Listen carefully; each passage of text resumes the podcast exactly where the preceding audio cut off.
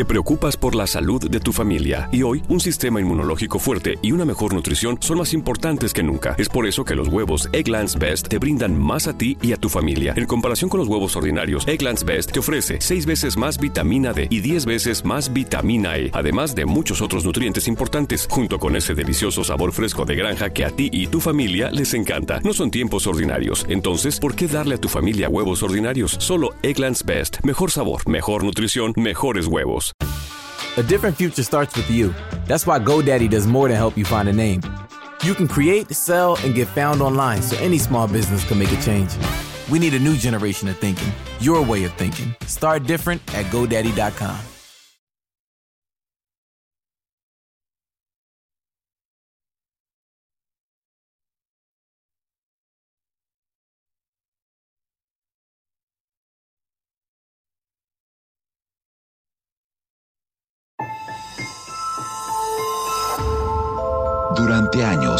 se pensó que el Yeti vivía en los Himalayas.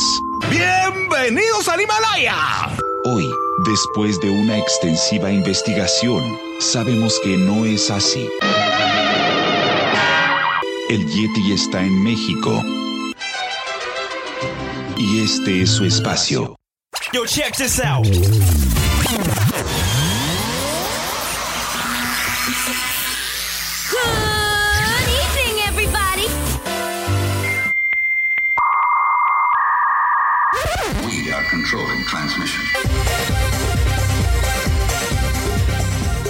Estás escuchando la nueva temporada de La era del Yeti.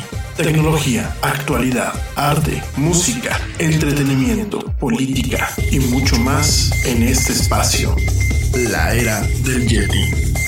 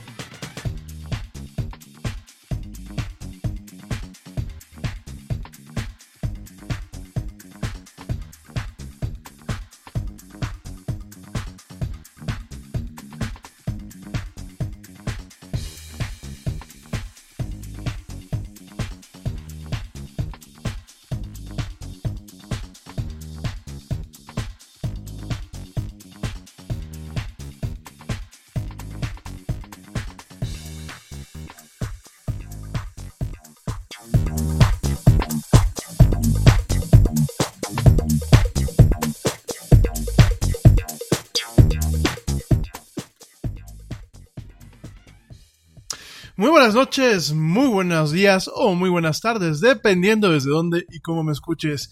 Como siempre, te doy la más cordial, la más cálida y la más sincera de las bienvenidas a esto que es el programa más de pelos de la radio. Esto que es la era del Yeti. Yo soy Rami Loaiza y como siempre me da un tremendo gusto estar contigo hoy, hoy justamente miércoles 30 de enero del 2019, en este programa donde hablamos de mucha tecnología, mucha actualidad y muchas, muchas otras cosas más. Gracias, gracias por acompañarme como siempre, gracias por eh, sus preguntas, gracias por compartir conmigo algunas notas. Gracias en general, bueno, pues por, seguir siendo parte de esto que es la comunidad de la era del Yeti. Allá, desde donde me escuches, ya sea en vivo o bien en diferido a través de las diversas plataformas de streaming como Spotify, iHeartRadio, TuneIn, Stitcher y por supuesto las tiendas de iTunes y Google Play para la cuestión de los podcasts. Gracias y gracias a todos por preguntar que por qué no me, no me presenté, no me presenté a trabajar el día de ayer, no, eh, una, una disculpa, lo que pasa es que bueno, se nos juntan algunas veces las cuestiones de la, de la chamba y bueno, ya no, ya no alcanzamos a salir aquí al aire, pero aquí estamos, de verdad, gracias a todos. Oigan, pues hoy vamos a estar platicando principalmente de esta guerrita, esta guerrita con la que pues el día de hoy nos amanecimos, la guerra totalmente declarada entre Apple y Facebook, te voy a platicar por qué, creo que como siempre pues Facebook se está pasando de vivo. Y bueno, te voy a fundamentar y te voy a argumentar porque en este caso pienso que Facebook, que, que Apple tiene razón en torno a las medidas que está tomando contra Facebook.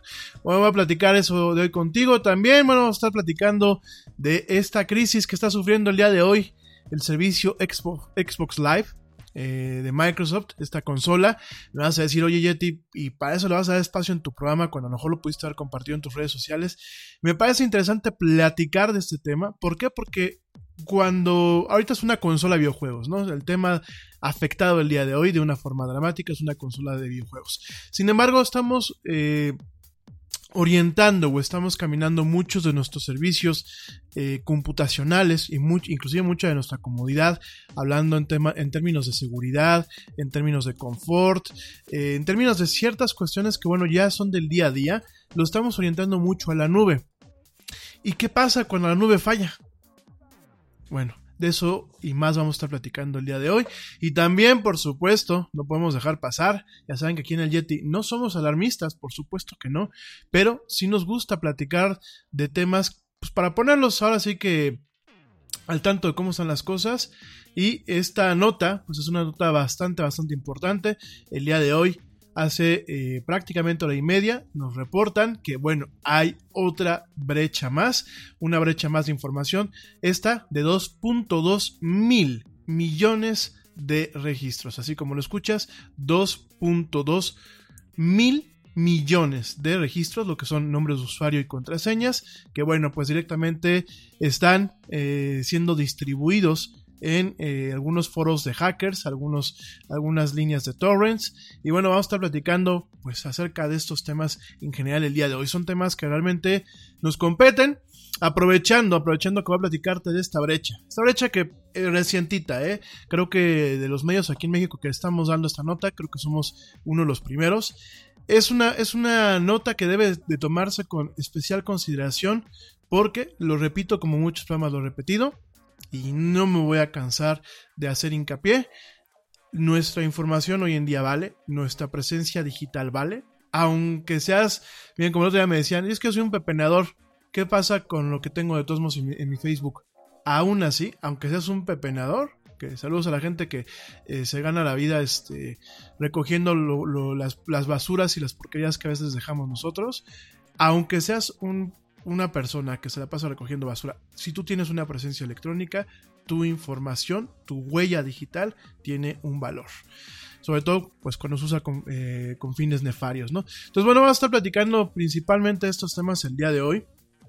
Eh, obviamente ya les compartí a ustedes eh, algunos links, algunos links de herramientas que estábamos platicando la semana pasada. Y esta semana. Igual les voy a seguir compartiendo algunas cosas. Y bueno, a grosso modo, el día de hoy, pues vamos a estar platicando de, de, estos temas tan relevantes. Mañana, mañana vamos a enfocarnos un poquito más en el tema del entretenimiento, pero hoy nos quedamos pues con estas notas, ¿no? Y aprovechando que, qué bueno, lo que tenía yo programado para el programa de ayer, realmente al final lo tuve que echar a la basura. Y bueno, por un, por un lado, pues sí, darle un poquito de prioridad a lo que te voy a platicar el día de hoy. No creo que lo de Facebook es muy importante. Creo que esta guerrita que están agarrando, pues más que una guerrita es pasarse de listo por Facebook. Vamos a estar platicando de esto. El tema de Xbox me parece que es una consecuencia de algo que estamos viviendo.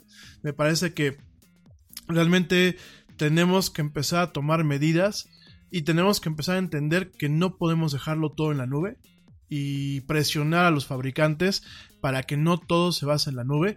En este caso, pues prácticamente no puedes arrancar la consola si no, este, si no está conectado, bueno, si no está funcionando correctamente, lo vamos a platicar.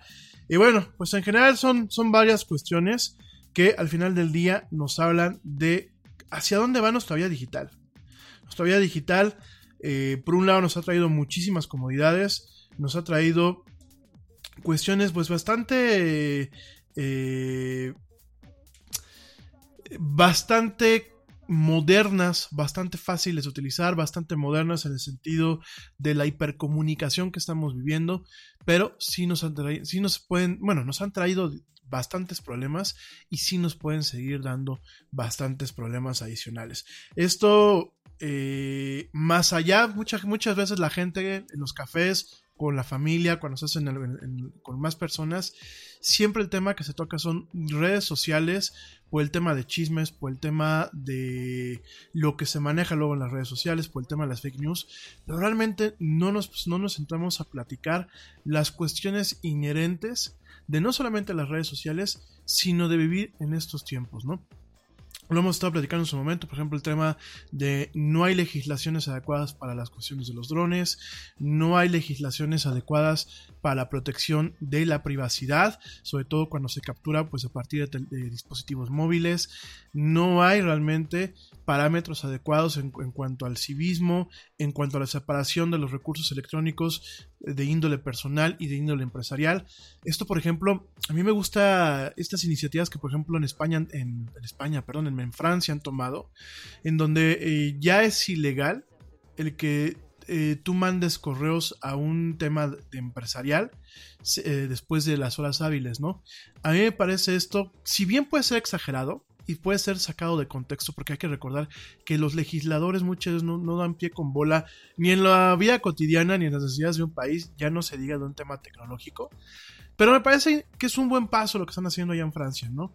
Un buen paso para de alguna forma crear un marco, un marco de trabajo en donde realmente se puedan separar los temas de los recursos electrónicos en el plano personal y en el plano de negocios y realmente se pueda lograr una separación de lo que son los recursos en un plan netamente de eh, trabajo, de trabajo activo y de que aparte se te pueda eh, de alguna forma presionar eh, por la falta de interacción con estos recursos como parte de un trabajo en horas que no son hábiles y por supuesto la parte que realmente contemple el uso adecuado de los recursos en un entorno netamente personal o de esparcimiento, ¿no? Lo digo esto porque, por ejemplo, bueno, lo hemos, lo, hemos visto, hay gente que te manda un correo a las 12 de la noche y se enoja si son las 8 de la mañana y no se los has, no se los has contestado, ¿no? Entonces creo que tenemos que hacer aquí eh, varios parteaguas. Eh, creo que realmente se debe de empezar a legislar en un tema de proteger eh, lo que son los recursos electrónicos ante el desvanecimiento o en cuanto a la absorción de lo que es la persona, me parece muy muy importante. Y sobre todo yo creo que debemos empezar a, parametrizar y a generar compartimientos, a compartimentalizar lo que es nuestra interacción utilizando pues todos estos medios, utilizando todas estas tecnologías, eh, entendiéndolas y obviamente pues eh, de alguna forma generando marcos de trabajo y marcos eh, legislativos que realmente impidan que en algún momento pues las tecnologías nos terminen comiendo, ¿no? Eh, van, muchos van a decir, oye Yeti, pero tú apoyas, por ejemplo, el tema de la robótica, tú, tú apoyas el tema de la automatización. Sí, sí lo apoyo. Y apoyo el tema de la modernidad, la posmodernidad y el, y el progreso y el avance.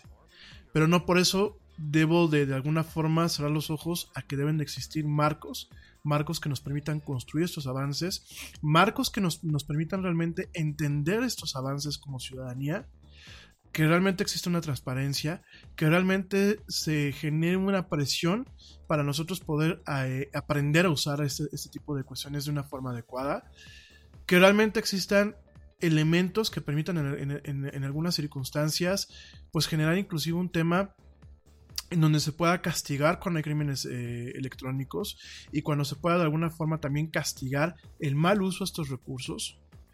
Y por supuesto, pienso yo que se deben de crear los marcos, en el, en el caso por ejemplo laboral, para que un sistema no reemplace a personal que puede estar cualificado para poder utilizarlo Nada es más importante que la salud de tu familia, y hoy todos buscamos un sistema inmunológico fuerte y una mejor nutrición. Es por eso que los huevos Egglands Best te brindan más a ti y a tu familia. En comparación con los huevos ordinarios, Egglands Best te ofrece 6 veces más vitamina D y 10 veces más vitamina E, además de muchos otros nutrientes importantes, junto con ese sabor delicioso y fresco de la granja que a ti y a tu familia les encanta. Todos queremos lo mejor para nuestras familias. Entonces, ¿por qué no los mejores huevos? Solo Egglands Best. Mejor sabor, mejor nutrición, mejores huevos. Nada es más importante que la salud de tu familia, y hoy todos buscamos un sistema inmunológico fuerte y una mejor nutrición. Es por eso que los huevos Egglands Best te brindan más a ti y a tu familia. En comparación con los huevos ordinarios, Egglands Best te ofrece 6 veces más vitamina D y 10 veces más vitamina E, además de muchos otros nutrientes importantes, junto con ese sabor delicioso y fresco de la granja que a ti y a tu familia les encanta. Todos queremos lo mejor para nuestras familias. Entonces, ¿por qué no los mejores huevos? Solo Egglands Best. Mejor sabor, mejor nutrición, mejores huevos.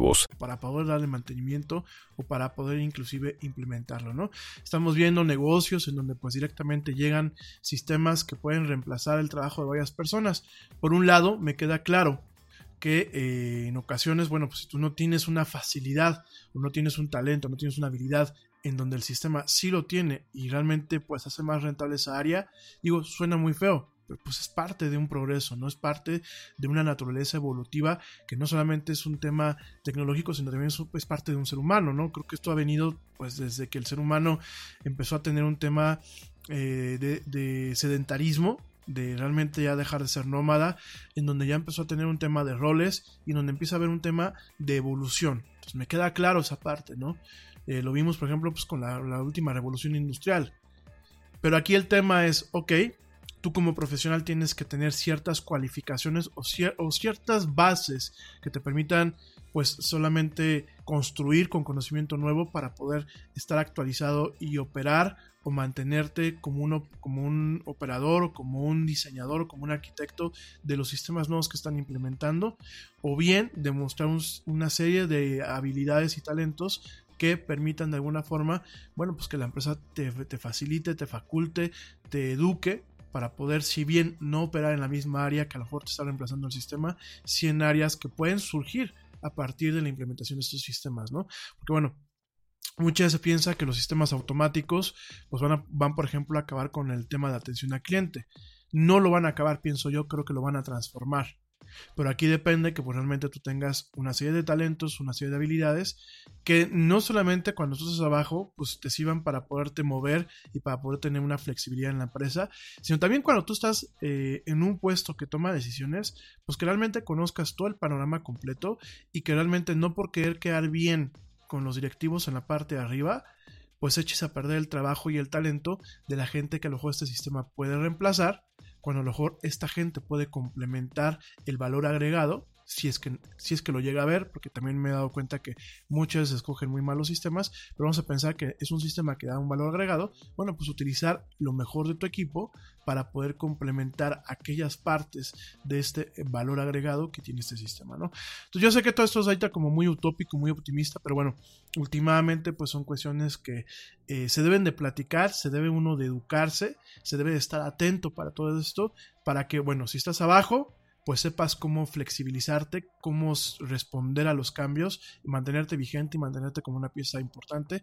Y si estás arriba, que realmente no tomes decisiones a lo idiota, no tomes decisiones eh, que puedan tener consecuencias no solamente para tu desempeño profesional, sino para el desempeño profesional de las personas que están a tu cargo y que además últimamente pues, realmente sirvas en una empresa ofreciendo pues un servicio bien, una decisión buena y no nada más eh, ahorrando las pepitas o los centavitos al corto plazo y dejando un problema a largo plazo, ¿no? Pero bueno, entonces vamos a estar platicando de estos temas, vamos a estar haciendo pues, pequeños parteaguas a lo largo de esta emisión. Ya mañana va a ser un tema más relax, va a ser, pues ya mañana es jueves, afortunadamente. Ya mañana es el último día de este mes, porque definitivamente coincido con los memes que estamos viendo hoy en día. Eso de que este enero se, yo no sé si, no sé si será a nivel mundial. Yo lo estaba viendo hace rato en Twitter y lo estaba viendo en algunos en algunas redes sociales. El tema del sentimiento que traemos, por lo menos aquí en México y en algunos países latinos, el tema de que enero se nos ha hecho eterno. ¿eh? O sea, a mí el mes se me ha hecho larguísimo.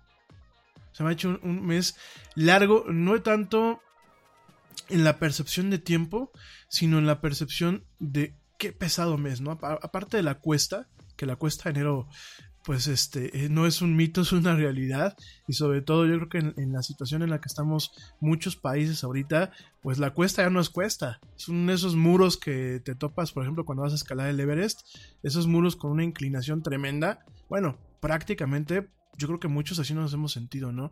Un mes muy pesado, muy denso, donde cada día es una sorpresa, y no solamente lo digo por la gente que vivimos en México, lo, digo por toda la gente a nivel mundial, yo pienso. Bueno, ya no, no, no hablo de, de, la gente que me escucha en Estados Unidos, ¿no? Por ahí tengo un par de personas que me escuchan, gracias, que trabajan para el gobierno de ese país y que están, bueno, pues con el tema del dichoso shutdown, este paro que hicieron por, por un tema de caprichitos. Y la verdad es que es entendible, ¿no? Porque aparte, un shutdown que viene en un mes tan crítico, que es enero, que es el arranque de, de, de, del año, con todo lo que eso supone, pues es entendible, ¿no? Entonces sí, yo qué bueno que ya mañana se acaba el mes, de hecho ahí veía un meme de que le quitan el estos este, calendarios exfoliadores, que son los que tienen así las hojitas, le quitan el 31 y en vez de aparecer el, el, el primero de febrero aparece el 32 de enero, ¿no? Así como, oye, no friegues, ¿no? Pero bueno, ya por fin mañana se acaba. Y les prometo que sí, mañana va a ser un, va a ser un jueves más relax. Además de que, bueno, llevamos como que muchos, unos bastantes días como muy intensitos con los temas. Digo, yo lo reconozco, no hace falta que ustedes me lo digan. Pero sí es importante cobrar conciencia de todo esto que estamos platicando, ¿no? Y, es importante, bueno, pues estar al tanto de todas estas cuestiones. Sobre todo, bueno, porque este mes pues al principio sí arrancamos con el tema del CES y los, los, aparatitos, los juguetitos y todo este rollo, pero ya lo demás del mes no tenemos como que muchas notas así que digas este un teléfono nuevo, un, una consola nueva, no, como que ha sido un, un, mes muy pues muy largo, ¿no? Yo creo, pero bueno, ya vamos a estar platicando esos temas. Oye, te recuerdo antes de que de cualquier cosa, si tú me estás escuchando por primera vez a través de cualquier plataforma de streaming o de pura casualidad le picaste y no sabes qué onda de ese programa, pues, pues es un programa de, tecnología de actualidad. Y te recuerdo nuestras redes sociales para que entres en contacto conmigo, conmigo, tu amigo el Yeti, Ramiro Loaiza. Eh, las plataformas, bueno, pues es facebook.com, diagonal la era del Yeti, Twitter, eh, pues el usuario es arroba el Yeti oficial, Instagram arroba eh, la era del Yeti. Y bueno, me puedes escuchar además de esta transmisión en vivo a través de Spreaker y me puedes escuchar a través de otras plataformas como Spotify, eh, iHeartRadio, que bueno, pues es, la segunda eh, cadena de, de, música y de podcast allá en Estados Unidos. Y bueno, la, la cuarta o la quinta a nivel mundial. Pero bueno, eh, iHeartRadio, TuneIn y Stitcher, que bueno, son dos plataformas que a lo mejor mucha gente no las utiliza, pero vienen en muchos coches inteligentes. Entonces, si quieren ustedes escuchar al Yeti directamente en su coche eh, que tiene su infoentretenimiento, su panel de, de inteligente, pues directamente eh, a través de eh, TuneIn y de Stitcher, ahí estoy. Y bueno, también la gente que le gusta traer el, el, YouTube abierto para escuchar música, para escuchar inclusive temas de podcast y eso, pues directamente ya también puede escuchar este programa a través de YouTube. Escucharlo, no verlo, el tema de live streaming esta semana todavía lo voy a parar. La próxima semana, bueno, pues ya, ya volveremos a, hacer algunos experimentos. Sobre todo porque, bueno, pues este para poder dar una buena calidad, ¿no? Porque para verle la jeta al Yeti y que esté medio gacha la transmisión, pues mejor nos quedamos con el radio, ¿no? Yo creo que ya para, vernos las jetas así nada más como sí, pues ya hay muchas plataformas, ¿no? Y hay muchas personas que se dedican a eso, ¿no? Eh, por ahí también en el canal de la del Yeti vamos a estar subiendo contenidos, vamos a estar subiendo algunas capsulitas por ahí. Ténganme paciencia. Ya estoy como no sé quién, pero tengan un poquito de paciencia.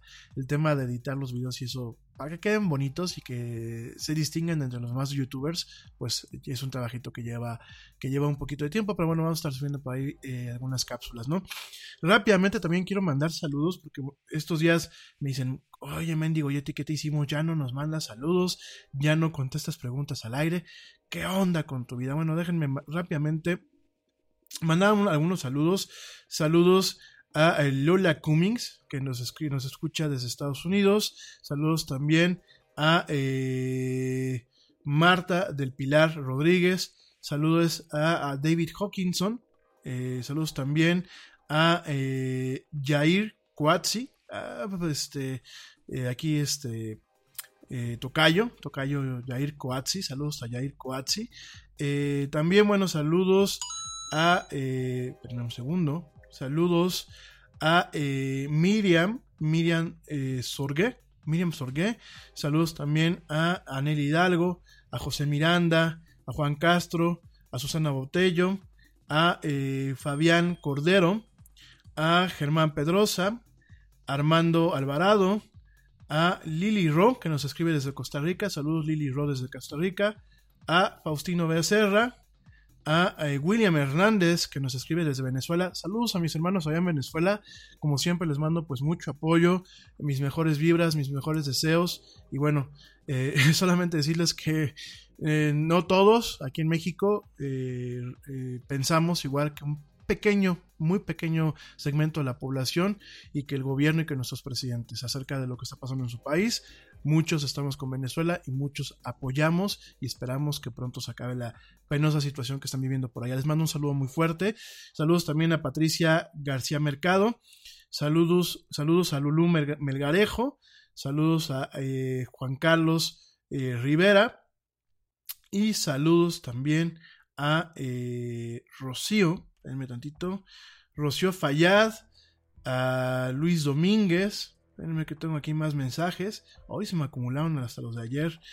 Eh, a Marcela Vargas, a Claudia Monte y a Betsabe Medina Mora. Bueno, saludos a todos ustedes. Gracias de verdad. Em, por todos los mensajes que me mandan y gracias por eh, pues toda la buena vibra que me mandan, la preocupación. No se preocupen, algunos de ustedes me dijeron, oye, ¿te tumbaron otra vez el programa? No, no me lo han tumbado. Afortunadamente, te digo, ayer fue un tema de trabajo. Y aquí estamos, pues aquí estamos de regreso como siempre. Y aparte, ¿por qué me lo iban a tumbar? Eh? Si yo creo que en este programa donde solamente hablamos de mucha actualidad y mucha tecnología y nos portamos bien, no habría por qué tumbármelo. ¿eh? Ah, dicen por aquí que porque está hablando yo de seguridad y dándole recomendaciones a nuestros hermanos venezolanos, pues igual lo voy a seguir dando y bueno, pues ahí sí, quien, quien me lo quiera tumbar, pues obviamente solamente confirman lo que la gente dice, ¿no? Que pues es un tema de directamente, eh, pues esto de, de, cómo se llama, de eh, eh, pues las cuestiones de allá de, la, de la dictadura y cuestiones allá que están pasando en, directamente allá en, en tristemente directamente allá en, en Venezuela, ¿no? Pero bueno. Este, gracias. Me siguen mandando algunos comentarios. No los voy a atender porque me voy a distraer. Pero bueno, vamos a entrar de lleno con el tema. Eh, por ahí veo que me están eh, se están conectando directamente también de gente desde Turquía y desde Austria. No sean gachos, pónganse en contacto y platíquenme qué están haciendo por allá, por qué me escuchan y bueno, cómo podemos hacer para que el Yeti llegue a más partes del mundo. Bueno, oigan, pues rápidamente vamos a empezar en esta emisión, que ya llevamos media hora de puro rollo, ¿eh? Aguántame tantito el corte, dame cinco minutos para platicar. Bueno, rápidamente, sí, porque este se nos fue en puro rollo, ¿eh? Rápidamente, bueno, pues déjame te platico del tema de eh, Xbox One. Para los que no sepan qué es una Xbox One, que creo que todos los que escuchamos el Yeti lo sabemos, pero bueno, para los que no lo sepan, Xbox One es la consola, es la consola de eh, tercera generación de Microsoft. Es una consola muy popular, sobre todo, bueno, pues en países como el nuestro, aquí en México. Y esta consola tiene un problema, ya no son como las consolas del Atari, del Super Nintendo, de las consolas de los 80s y los 90s, ¿no? Las consolas modernas, como la Xbox One, como inclusive la Nintendo Switch y la PlayStation, tienen un principal problema. Tienen una, un- una principal virtud, pero un principal problema. El principal problema es que, eh, y la principal virtud es que se conectan, se conectan a Internet. Se conectan a Internet ¿para qué? Bueno, pues para tener un tema de poder, de poder comprar y descargar juegos directamente sin tener que salir a la tienda a comprarlos, eh, para un tema de comunidad, para un tema de matchmaking. ¿Qué es el matchmaking? Bueno, pues es directamente si tú quieres jugar un juego multijugador, pues estos sistemas pues te facilitan eh, el tema de poder jugar contra otras personas alrededor del mundo, ¿no? Entonces, bueno, pues son cuestiones que de alguna, de alguna forma complementan lo que es la consola. Hoy en día también las consolas, hay que recordar, no solamente son para jugar videojuegos, hay consolas que tienen, en el caso de la PlayStation y del- de, la Xbox, tienen Blu-ray, puedes ver películas, puedes ver DVDs y puedes acceder a servicios de entretenimiento como Netflix, como Amazon Prime Video, como en el caso, por ejemplo, la gente que nos gusta el anime, como Crunchyroll, como eh, Funimation Now. O sea, realmente pues, son, son consolas muy variadas. De hecho, en, en algunos, en algunos mercados se ofrecen estas consolas como una, un reemplazo a ciertas cajas de cable o un reemplazo para lo que son los receptores de televisión VIP, ¿no? Lo que es televisión en demanda o televisión por internet. Entonces, bueno, pues esto directamente eh, hace estos medios muy ricos, eh, no solamente para un tema de videojuegos, pero también ocasionan que hayan problemas como por ejemplo cuando el sistema principal de estas consolas depende de su conexión a internet, ¿no?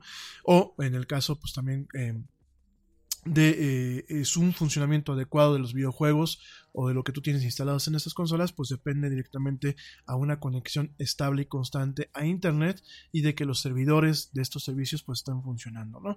Desafortunadamente, pues hoy lo vimos, lo estamos volviendo a ver una vez más, este tema de mudar muchas de las cuestiones a la nube y de depender de lo que es la nube, de depender de la conexión a internet.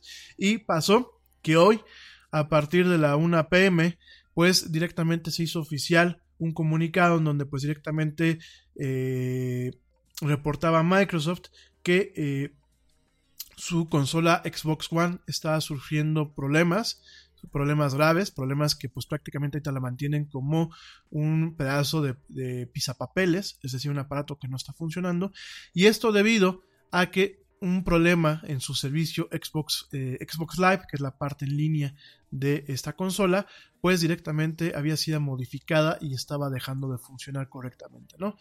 Para muchos de los usuarios, pues la sorpresa, digo, que aparte a mí me llamó la atención porque pues hoy miércoles en horas hábiles, pues cómo puede haber tanta gente buscando conectarse a internet, después eh, y, y, buscándose conectar a internet para poder jugar videojuegos. Después me acordé que bueno, allá en Estados Unidos están con este Blizzard y con esta tormenta, este vórtice invernal que le llaman en las noticias, en donde bueno, pues mucha gente directamente se quedó en su casa porque pues es peligroso salir.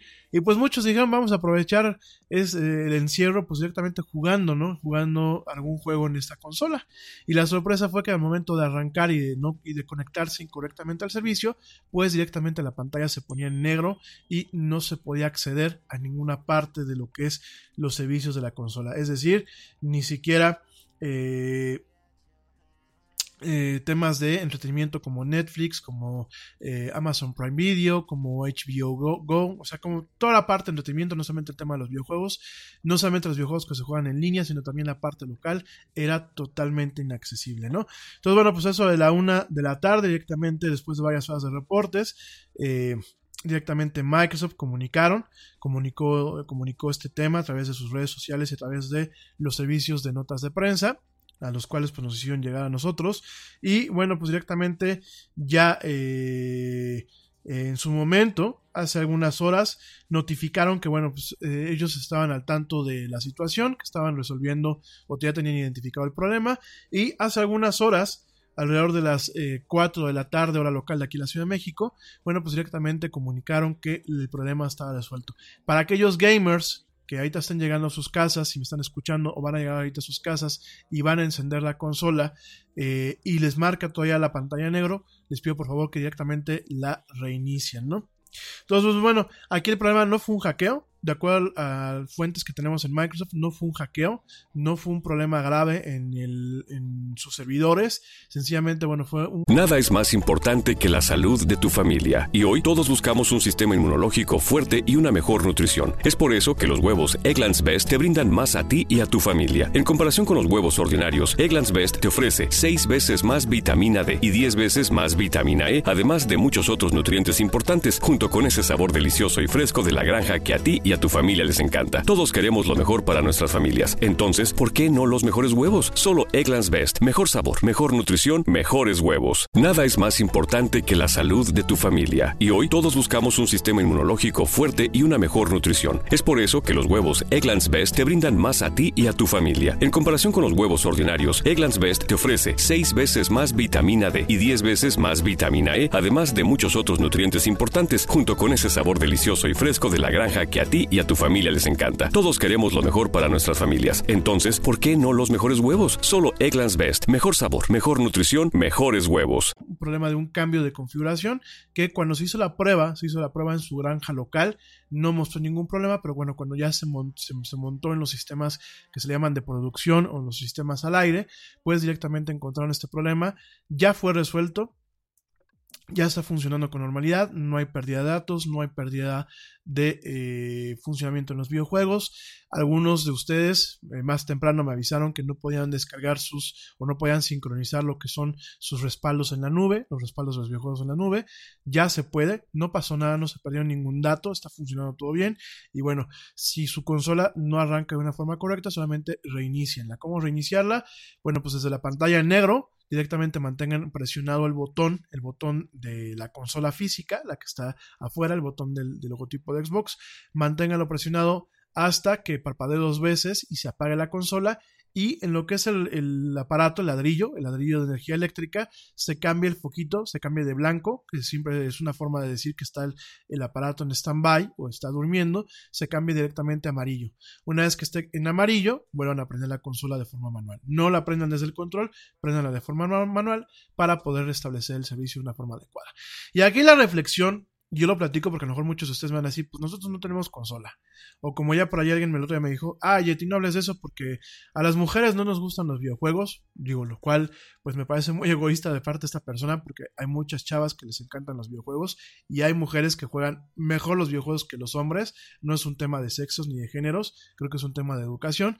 Entonces, pues directamente a lo mejor muchos de ustedes me dirán, oye, a mí qué me importa. Importa por qué. Porque es una consola como te estoy diciendo, que tiene conectividad a Internet, por ejemplo, para el tema de Netflix, para el tema de diferentes servicios, pero también para un uso normal de la consola, ¿no? ¿Qué pasa cuando la nube se cae? Si el sistema no está bien diseñado, como en este caso yo creo que ahí Microsoft tiene una oportunidad de realmente separar lo que es la operación del sistema operativo que tiene la consola, que su consola corre una versión de Windows, una versión modificada de Windows, de Windows, una versión muy slim. Y por favor no me empiecen a hacer cara de, ah, con razón. No. Windows ahorita es una plataforma bastante sólida. Pero bueno, eso es otro tema para, otro, para otra emisión, ¿no? Pero bueno, aquí de todos modos, eh, muchos de los procesos que tiene la consola radican en la nube. Yo creo que Microsoft debe crear ciertos sistemas o ciertos fail-safes, ciertas salvaguardas que realmente eviten en algún momento que pues pase lo que pasó el día de hoy, que un cambio en una configuración de la nube afecta el funcionamiento local de la consola. Aquí la cuestión es que nosotros estamos caminando en un mundo en donde cada día nos topamos que muchos servicios dependen de una conectividad a la nube, ¿no? Ya no hablamos de Netflix, donde el servicio es la nube. Está claro que si se cae Netflix, pues no puedes ver las películas. Pero aquí empezamos a ver, por ejemplo, temas de control de medicina, temas de, administración, por ejemplo, en las empresas, los famosos CRMs en la nube, los mismos EPRs en la nube, ciertos temas de videoconferencia, ciertos temas inclusive de navegación de, por ejemplo, Uber, navegación de Uber. Hay gente que depende del navegador, ciertos choferes que dependen del navegador de Uber. Se cae el navegador y hay gente que no sabe llegar y no te sabe llegar a su destino. El tema, por ejemplo, en eh, Office, hoy en día Office va muy encaminado al tema de la nube. Si bien tú lo corres de una forma local, requieres en, muchos, en muchas perspectivas de esta suite de productividad, requieres una conexión a la nube. En Adobe, la gente que se dedica al tema de diseño gráfico, al tema creativo, Adobe tiene una... Eh, su, todo su paquete lo corre uno de forma local. Pero para poder verificar que, tú tienes una licencia, el paquete constantemente hace eh, seguimientos en la nube. Entonces eso se convierte en un tema muy peliagudo cuando, por ejemplo, tú no tienes acceso inmediato a la nube o bien cuando sus sistemas se caen. Y aquí es un enfoque que eh, parte de dos vértices. Una, parte la vértice de las empresas. Yo creo que las empresas deben de empezar a pensar que si bien la nube es el presente y va a ser en algún momento en el futuro, pues prácticamente, valga la, la redundancia, el mañana, el futuro, lo non plus ultra y probablemente donde todo se centralice, sí deben de haber una separación o deben de haber mecanismos que permitan operar en un, en un tema fuera de lo común o en un tema catastrófico. Por ejemplo, el tema de Adobe, ¿no? Hoy en día, si tú no pirateas Adobe, tienes que pagar una suscripción. En donde, bueno, ya te incluye el Photoshop, o te, incluye el Illustrator, te incluye las diferentes aplicaciones que son la suite creativa de Adobe, ¿no? Vamos a pensar que el día de mañana eh, no es una cuestión tuya. Vamos a pensar que el día de mañana cae una tormenta tremenda en un centro de datos donde Adobe, tiene sus servidores que se encargan de verificar el tema de las licencias. Y tiene una, una, cuestión catastrófica, una caída catastrófica. O vamos a pensar que tiene una falla, como los sistemas que hoy en día tenemos, tiene una falla catastrófica. Y de plano, ¿tú qué haces, no? tú estás con una chamba porque tienes que entregar, por ejemplo, una campaña de publicidad el día de mañana y chin, abres tu Illustrator o abres tu Photoshop y te marca un error porque no puede conectarse a los servidores. Y no es cosa tuya, pero ya tienes ahí un problema. Y ya te pusieron en un predicamento en donde el software por el que tú estás pagando legalmente no puedes accederlo porque el fabricante tuvo una caída catastrófica y tu aplicación no se puede conectar para verificar si es legal o no es legal. Ahí hay un problema. Creo que hay que presionar con, el, con la cartera, que es lo que pues, en ocasiones le duele a, alguien como Adobe.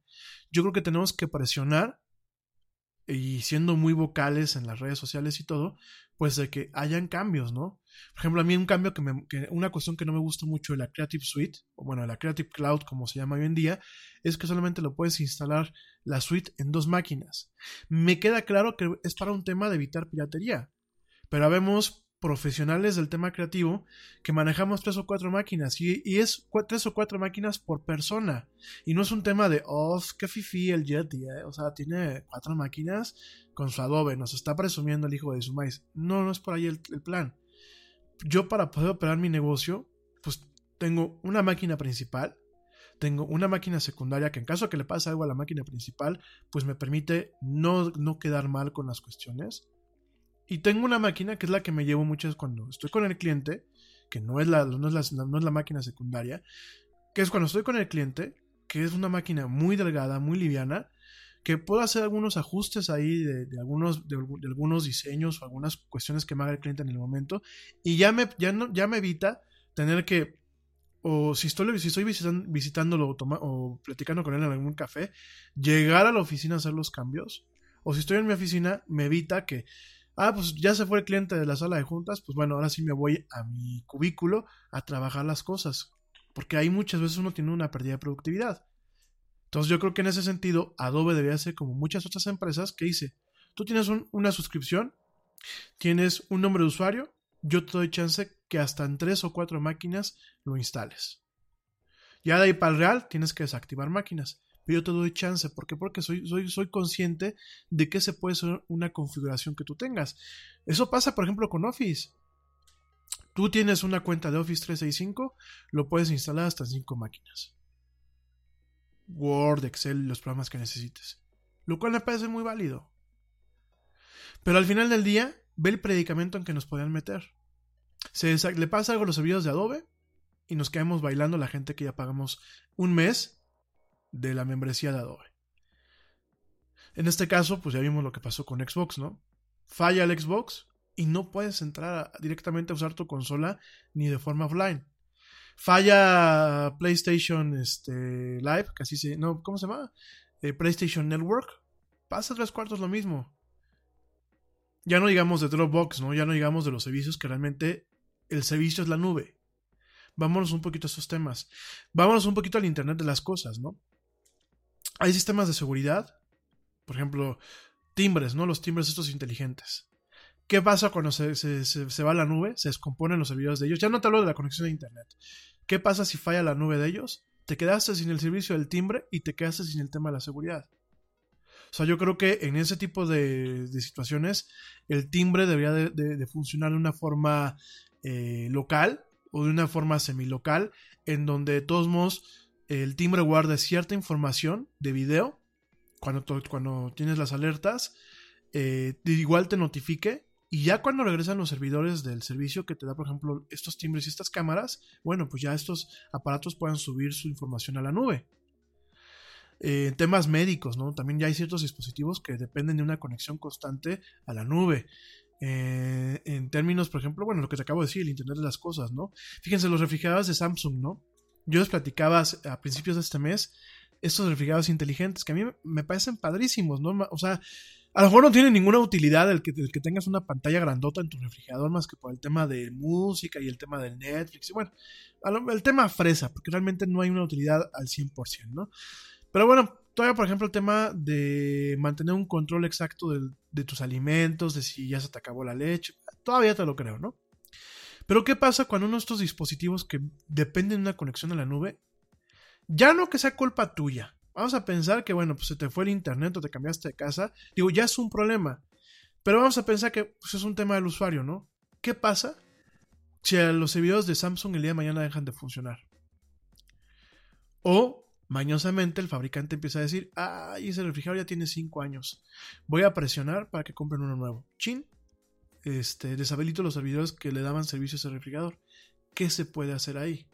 Entonces yo creo que aquí el enfoque es, sí, el lado del fabricante, pero también el lado del usuario. Los usuarios tenemos que informarnos, tenemos que educarnos, ser más vocales, ser muy ruidosos y cuando falla el ruido, votar con la cartera. No comprar este tipo de cosas. O dejar de apoyar a una marca. Creo que aquí no te digo que regresemos al pasado. Me queda claro que la nube ahí está, va a seguir y como lo dije hace unos minutos, en algún momento va a ser un punto neurálgico donde todo esté de alguna forma concentrado. Pero entonces nosotros como usuarios tenemos que exigir a los fabricantes que se creen salvaguardas para no meternos el día de mañana en grandes líos. Y no monopolizar o no de alguna forma eh, comprometer pues todo este soporte de la civilización que estamos teniendo con todos estos medios en esas plataformas, ¿no? Imagínense el día de mañana falla Facebook, ¿no? Falla WhatsApp. Digo, ya ha fallado, ¿no? Pero una falla grave. Una falla que, que dure días. Yo creo que deben de existir las salvaguardas por parte del fabricante, por parte de nosotros los usuarios y por supuesto, yo creo que en algún momento deberá existir un marco legislativo muy bien creado, muy bien planteado, que realmente permita a las naciones defender ciertas cuestiones de lo que es el humano digital o la identidad digital o la persona digital, defender algunos eh, principios básicos operativos que realmente dependan de una conexión a Internet. Y cuando hablo de esto también creo que debe de venir un inciso en donde nos proteja a los ciudadanos del mal uso que le pueda dar, por ejemplo, eh, ¿cómo se llama? Pues directamente un gobierno a ese tipo de, elementos, ¿no? Yo creo que se deben de crear cartas, eh, cartas universales en donde pues directamente eh, los gobiernos que suscriban pues estén de acuerdo a evitar, por ejemplo, lo que está haciendo, lo que está haciendo Venezuela, ¿no? De, de pronto cortar servicios, ¿no? Censurar servicios. Yo creo que los gobiernos deberán apegarse a ciertas cartas universales, los fabricantes deberán apegarse a ciertas cartas universales que realmente pues protejan los derechos del ciudadano digital, que ya es una realidad, ya no, ya no hay vuelta atrás. Ya realmente hoy estamos viviendo un tema de ciudadanía digital, de persona digital. Y bueno, creo que deben de existir los elementos que nos protejan a nosotros mismos de nosotros mismos, por el tema de los hackeos, por el tema de todos estos crímenes digitales, que nos protejan a nosotros de los fabricantes y que nos protejan a nosotros en algún momento de los gobiernos. ¿Se puede? Claro. Y cualquier gobierno que realmente esté buscando un bien de la ciudadanía, créeme que se va a suscribir a ese tipo de cartas, así como se han suscrito a cartas de derechos humanos y así como se ha suscrito a tratados internacionales, por supuesto. No le estoy pidiendo peras al olmo, creo que es lo que se debería de hacer. Pero para poder lograr todo esto, pues debe de haber, por supuesto, una educación por parte de los usuarios. Y no esperemos que nos la den y que nos lo den todo peladito en la boca. También tenemos que nosotros tener voluntad para poder enterarnos de todo esto, educarnos, presionar y exigir.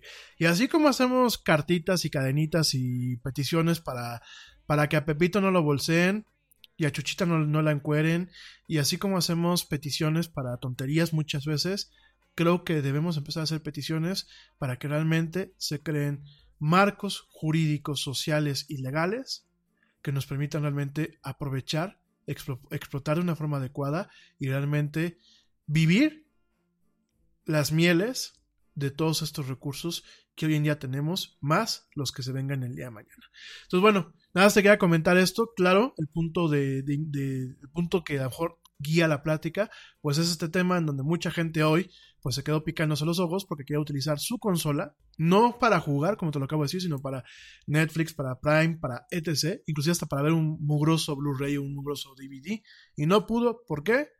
Porque una falla en la nube evitó que la consola funcionara de una forma normal, de forma local. Nada más para que te des una idea. En fin, oigan, me voy rapidísimo un corte, no me tardo. Te recuerdo nuestras redes sociales, facebook.com diagonal la era del Yeti, Twitter arroba el Yeti oficial, Instagram arroba la era del Yeti. No te desconectes ni eh, te enfríes. Estamos en esto que es la era del Yeti. Ya vuelvo.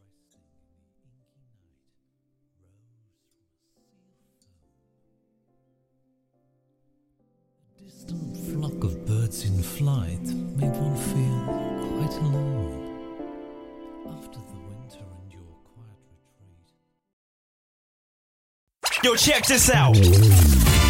Este corte también es moderno. No te vayas.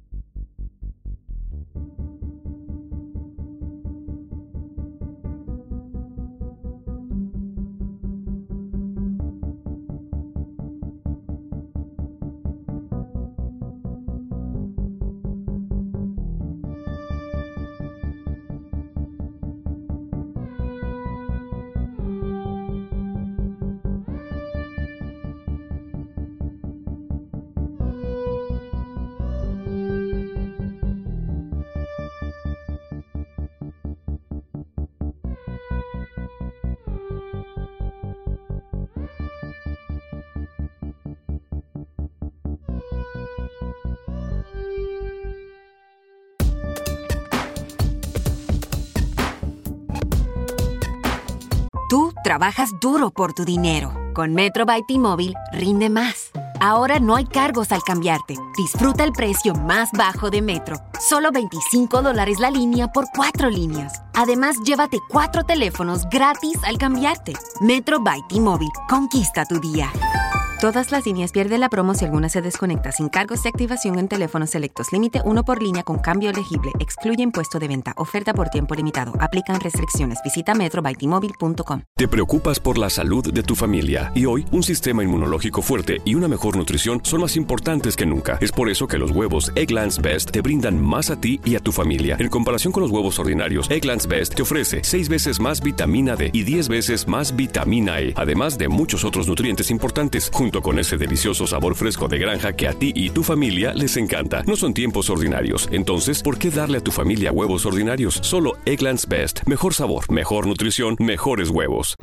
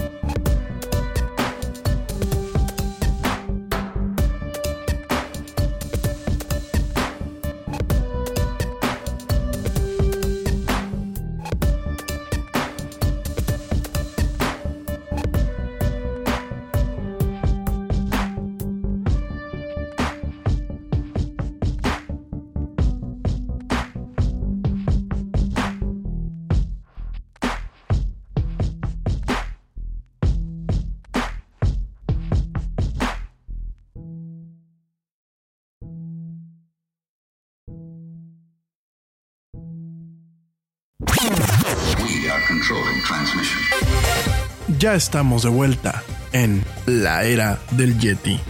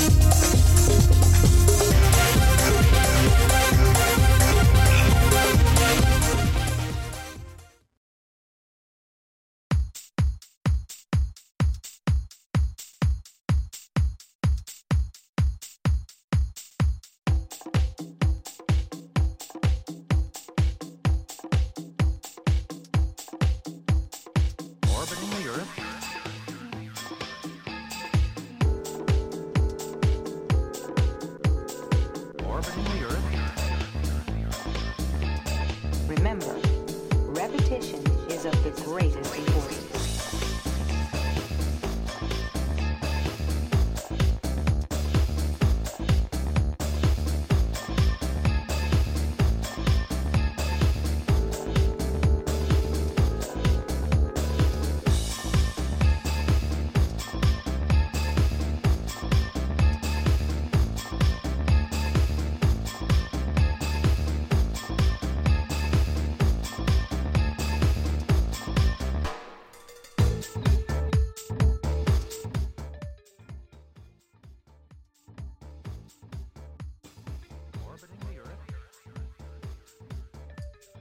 Y ya estamos de vuelta en esto que es Lara del Yeti. Gracias, gracias a todos por seguirme escuchando y por sus dudas. Me pregunta aquí Rigo, Rigo Hernández. Rigo me pregunta que cuál fue el servicio que dije el martes pasado, que el lunes pasado para el tema de correo totalmente encriptado. Lo compartí en las redes sociales, Rigo, pues se llama Proton Mail. Proton Mail es un servicio en donde, miren, la mayoría de los servicios de correo hoy en día ya manejan un tema de encripción a nivel de usuario. ¿Qué significa esto?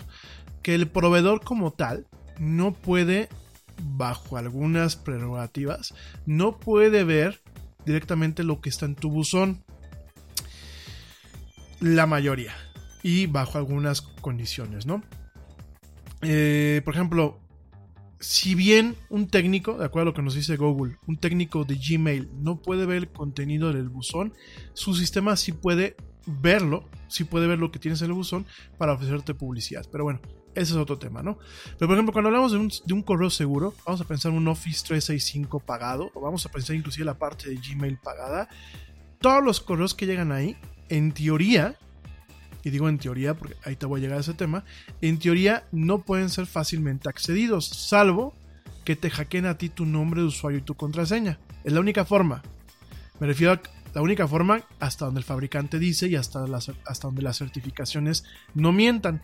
Es decir, no es que un chavito, eh, que vamos a pensar que un chavito que es fan de Jennifer Lawrence y sabe que Jennifer Lawrence tiene una cuenta de correo en Gmail, pues ese chavito que es ingeniero de Google, hasta donde existen sus sistemas, las certificaciones y lo que nos dice el fabricante, no tiene acceso a ese buzón, eh, a los contenidos, porque el esa parte del buzón está encriptada, está, está cifrada. Ojo, hay ciertos mecanismos legales en Estados Unidos en donde si te mandan un subpina, un subpina o es una, una orden, una orden, una orden judicial, pues directamente hay formas en donde eh, con este subpina y con este antecedente legal, sí directamente pueden eh, generar una contraseña directamente para el ingeniero. Obviamente con aviso, con un aviso hacia, hacia, hacia ti para que sepas que el, gobierno está solicitando tu información y directamente proporcionar estos datos.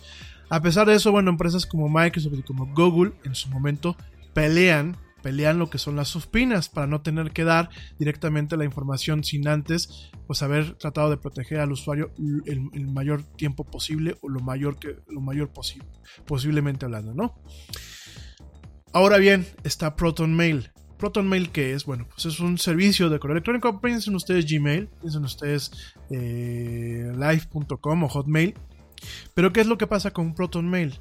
Proton Mail sus servidores no están en Estados Unidos, sus servidores están en Suiza.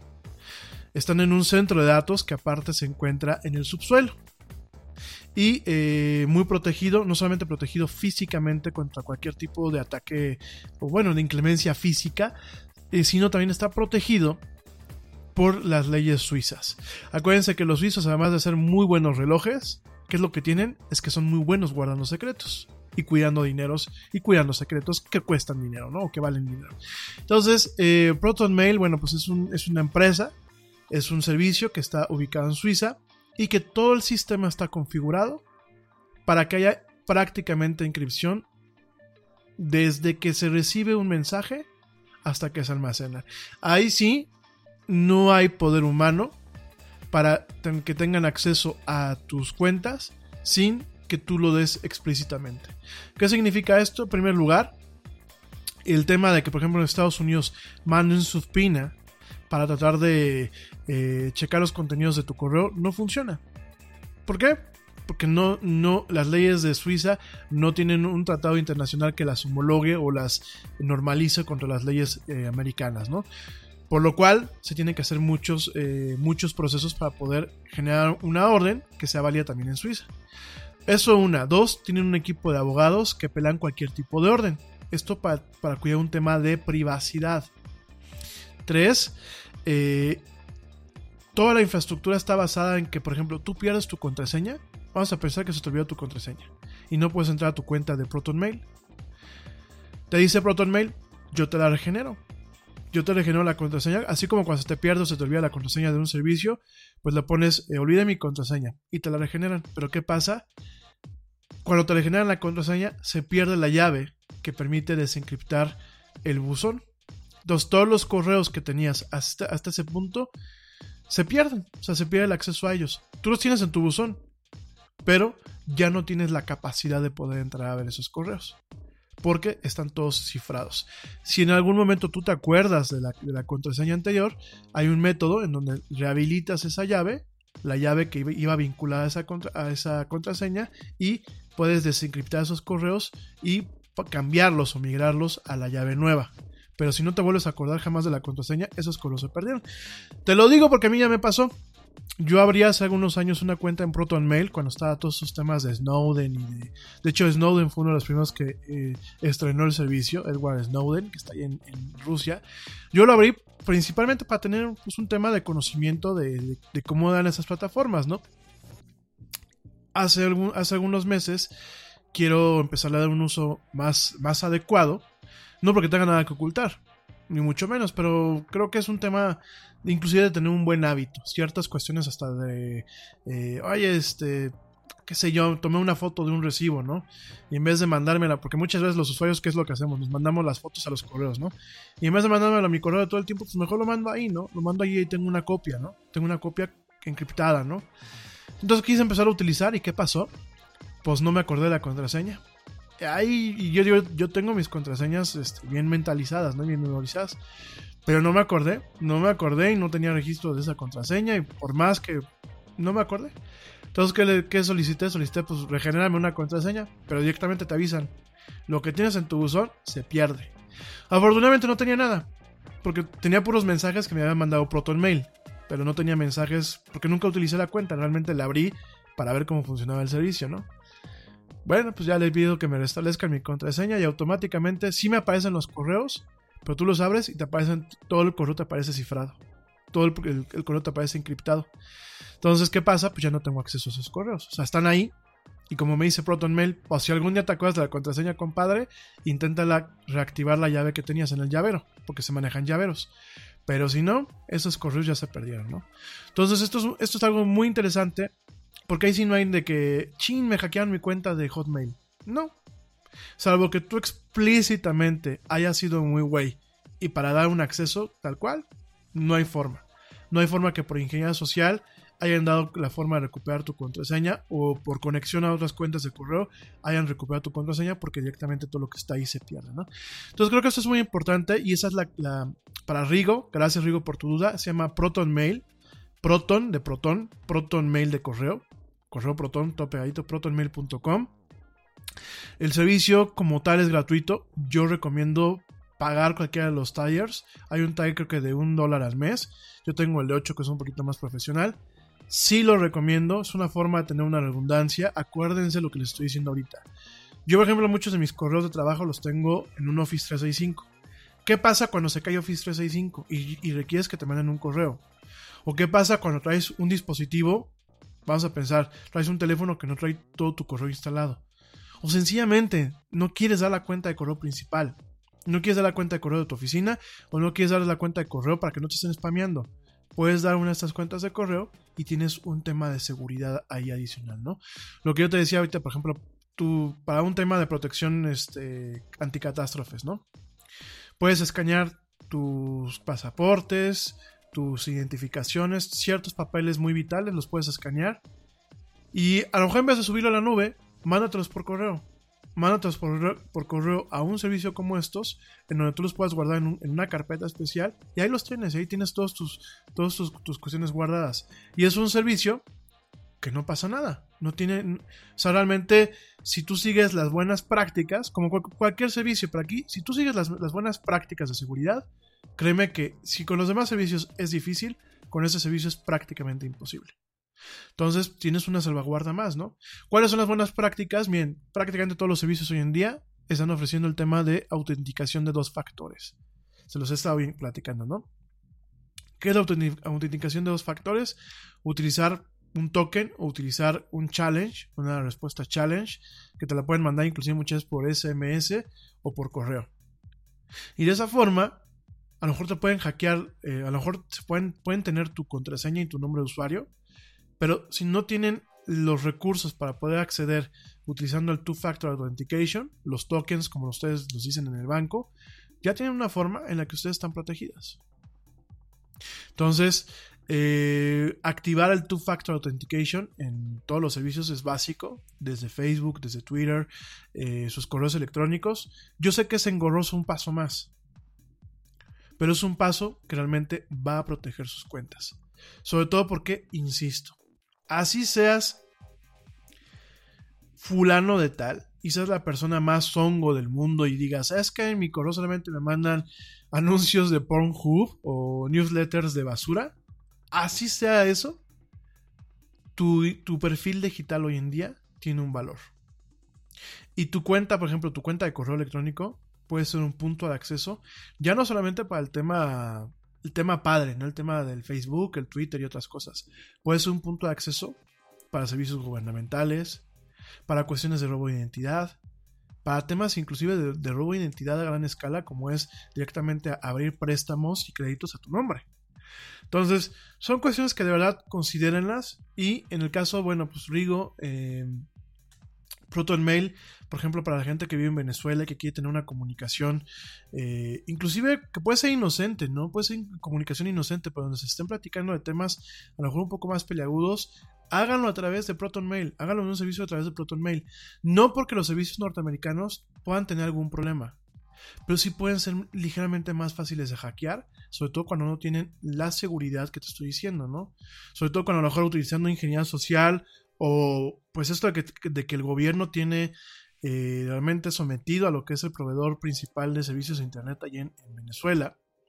Nadie nos, nadie nos garantiza que no hay eh, dispositivos que puedan realmente absorber información y, y dispositivos que no son, no son americanos, son dispositivos chinos y rusos, ¿no?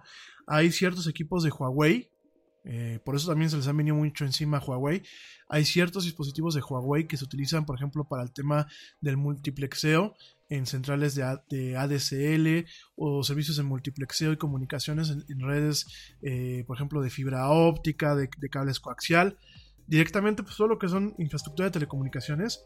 Hay muchos, muchos dispositivos de Huawei, porque Huawei se dedicó a hacer ese tipo de, de equipos de routers, multiplexores, eh, atenu- atenu- atenuadores de, de tráfico, load balancers. Hay muchos de estos equipos que son muy económicos y que compiten, por ejemplo, contra Alcatel, contra Nokia, contra Siemens, contra Motorola.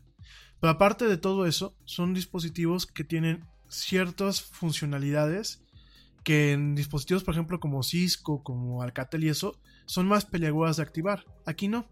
Y son funcionalidades que se pueden prestar para una captura de información y obviamente para un espionaje.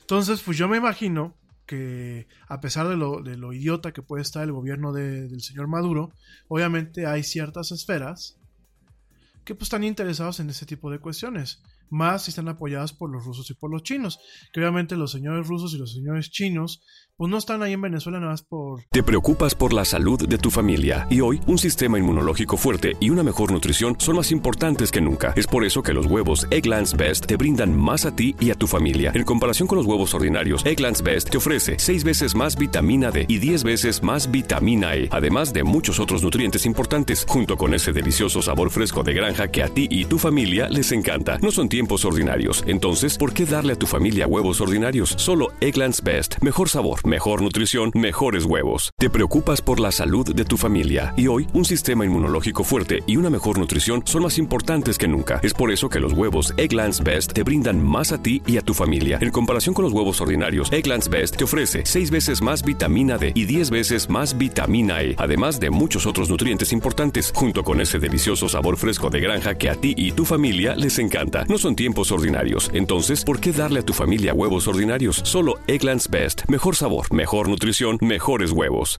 por buena onda, ¿no? Y por un tema de nacionalismo. Obviamente tienen sus intereses y obviamente pues están con un temita ahí como de se la vamos a armar de todos, como decimos aquí en México, a, los yankees, pues nada más por, ya saben, intereses que solamente juegan las potencias, ¿eh?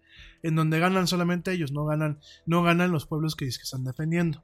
Pero bueno, más allá de todo esto, eh, muy seguramente, y de acuerdo a lo, a lo que me ha estado tocando leer y, de ciertos contactos que he tenido con algunos de ustedes, muy seguramente tienen eh, en CanTV, en el proveedor principal de Internet, tienen cierta infraestructura que puedan estar soportando el espionaje de, por parte del gobierno, por parte del régimen, a sus, este, a sus ciudadanos, ¿no?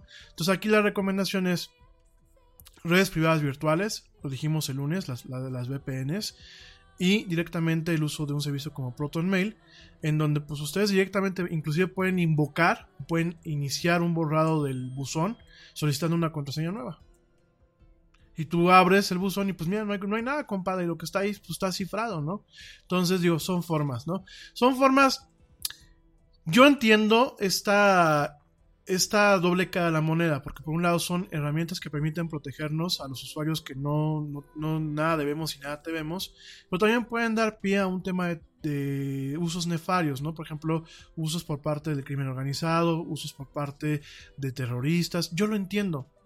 Pero saben que el ser humano tristemente es creativo para lo bueno y para lo malo.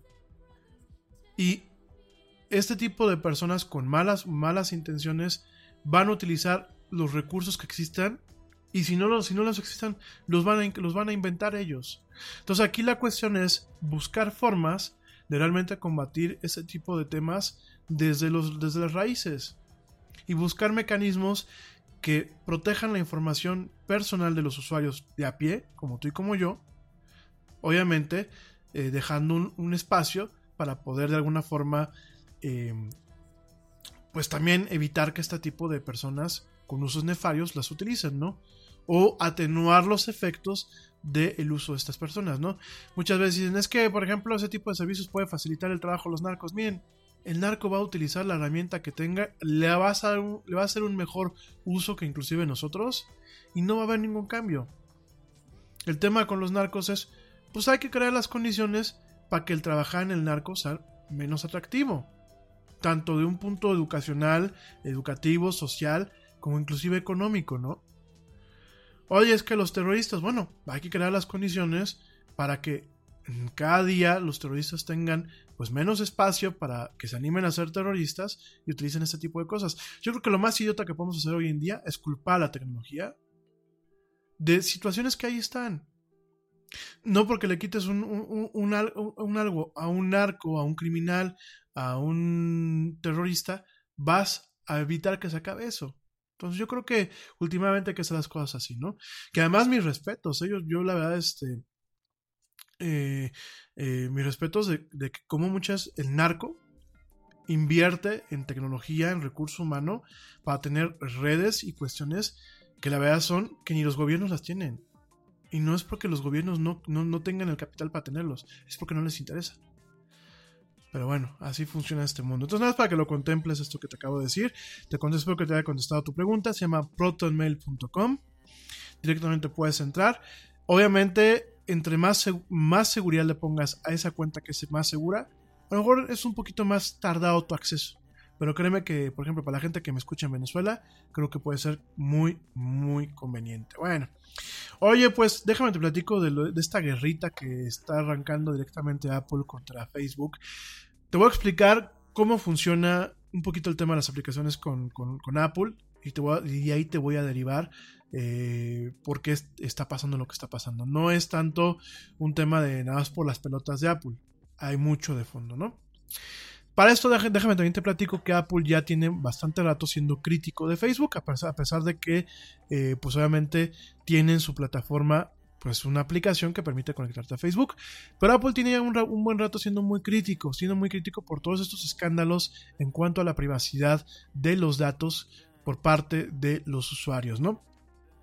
Facebook, por supuesto, eh, por un tema, por un tema de generar un, pues más atractivo para los anunciantes y para las empresas que se encargan de levantar opinión, para, bueno, para todo este tipo de empresas, como lo platicamos el año pasado, este tipo de empresas de manipulación política, agencias de, de, publicidad, agencias de investigación, diferentes cosas, diferentes cosas, pues directamente eh, Facebook ha tenido muchos problemas con esto y Apple ha sido muy crítico eh, al momento de eh, cuestionar, como otras empresas, cuestionar el mal comportamiento que ha tenido Facebook en ese tipo de situaciones. Digo, obviamente tú puedes ser crítico de una forma vocal y otra, y otra cosa ser crítico con las acciones que, que tomes, ¿no? Y un problema con las acciones que puedes llegar a tomar, pues es directamente de que eh, Apple pues no ha, ha, cancelado la aplicación de Facebook o sus aplicaciones directamente en su tienda.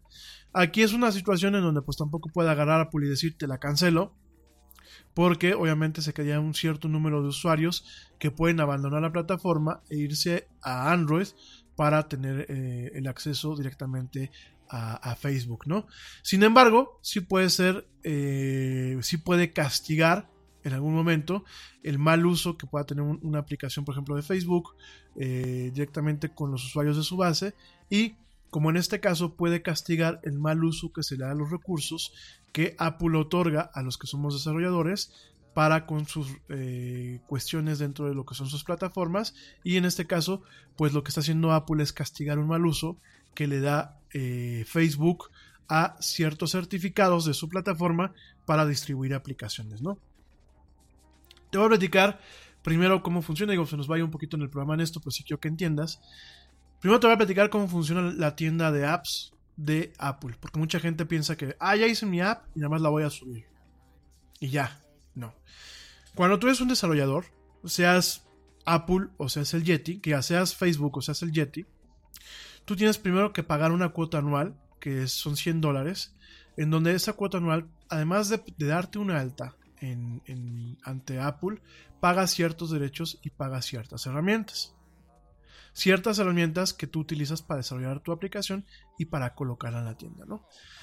Además de pagar, Apple te obliga a firmar contratos estos contratos de alguna forma lo que de una forma muy sintética lo que te puedo decir es que te comprometes tú como desarrollador a no copiar a no violar eh, copyrights ni derechos de autor a no generar aplicaciones que puedan ser maliciosas a no eh, utilizar eh, ciertas funciones de los iPhones que solamente están reservadas para Apple o para ti si tienes un permiso especial. A no eh, darle un mal uso a la propiedad intelectual de Apple, a no robar la información del usuario. Y hay varios incisos muy completos en donde tú te comprometes casi casi su pena de muerte, digo porque así te lo pintan en el contrato, eh, bueno, de muerte como desarrollador, para que no, no, me, levanten las cejas, pero eh, su pena de muerte para el desarrollador eh, de, tu cuenta y de tu capacidad de publicar cosas en la, plataforma el tema de respetar principalmente eh, las, las cuestiones de privacidad del usuario, ¿no? De hecho, cuando tú subes una aplicación para que Apple la evalúe, y yo, y por ejemplo en la aplicación estás pidiendo permisos especiales, Apple te justifica, primero te, te indica que tienes tú que eh, indicarle al usuario por qué se están pidiendo esos permisos especiales y tú tienes que eh, hacer un pequeño reporte de por qué lo está solicitando esos permisos especiales, tanto para Apple para el usuario. Te voy a dar un ejemplo en la aplicación que yo desarrollé, que antes de que me digan, está ahí en pausa, ahorita está en, un, en un impasse, sobre todo porque pues, me tengo que dedicar en las cosas que me dejan dinero, no le puedo dedicar a algo que es ahorita un tema de, de emprendimiento y no hay, no hay los fondos para mantenerla funcionando. En la aplicación que yo diseñé el año pasado, bueno, que diseñé ya hace unos años y que bueno, el año pasado todavía la seguí trabajando y que, eh, a pesar de que no la toco mucho, sí la, la sigo, la sigo modificando. Eh, cuando yo la subí la primera vez para que Apple me, hiciera un análisis y me permitía publicar en la tienda, yo en mi aplicación pido permiso para poder utilizar el GPS. ¿Por qué? Porque es una aplicación que te da ciertas recomendaciones de servicios y de productos eh, basados en tu ubicación. Entonces yo le pido que me deje utilizar el GPS y le pido que me permita utilizar ciertas funciones de lo que es el iPhone para hacer algo que se llama geofencing. ¿Qué es el geofencing? Es generar ciertas vallas virtuales en donde si el usuario se acerca a esa valla virtual le aparezca una notificación, una notificación de, oye, esta tienda está cerca de donde tú estás. Si la visitas ahorita te damos el 20% de descuento, ¿no? Órale. Obviamente, eh, cuando, cuando el usuario abría la aplicación por primera vez, la aplicación le pedía permiso para activar las notificaciones y le pedía permiso para activar el GPS y para activar la parte de geofencing. Pero yo no escribí, yo en el cuadro de diálogo donde pide el permiso, no describí porque estaba pidiendo eso. Y Apple me la retachó. Me dijo, compadre, bueno, en otros términos, pero me dice, compadre, yo necesito que por favor le pidas permiso al, usuario de que vas, eh, de que te dé autorización de que actives estas, estas funcionalidades, pero explícale por qué lo va a hacer. Porque aquí lo único que estás haciendo es, oye, me das permiso de prender el, el GPS, pero no le estás diciendo para qué vas a utilizar el GPS. Y a nosotros, por favor, haznos un pequeño reporte en donde nos digas a nivel técnico para qué se está utilizando, durante cuánto tiempo se está utilizando y cómo vas a proteger esa información en caso de que la aplicación mande información de la ubicación a tu servidor. Ots, no, pues ponte a trabajar en eso, ¿no?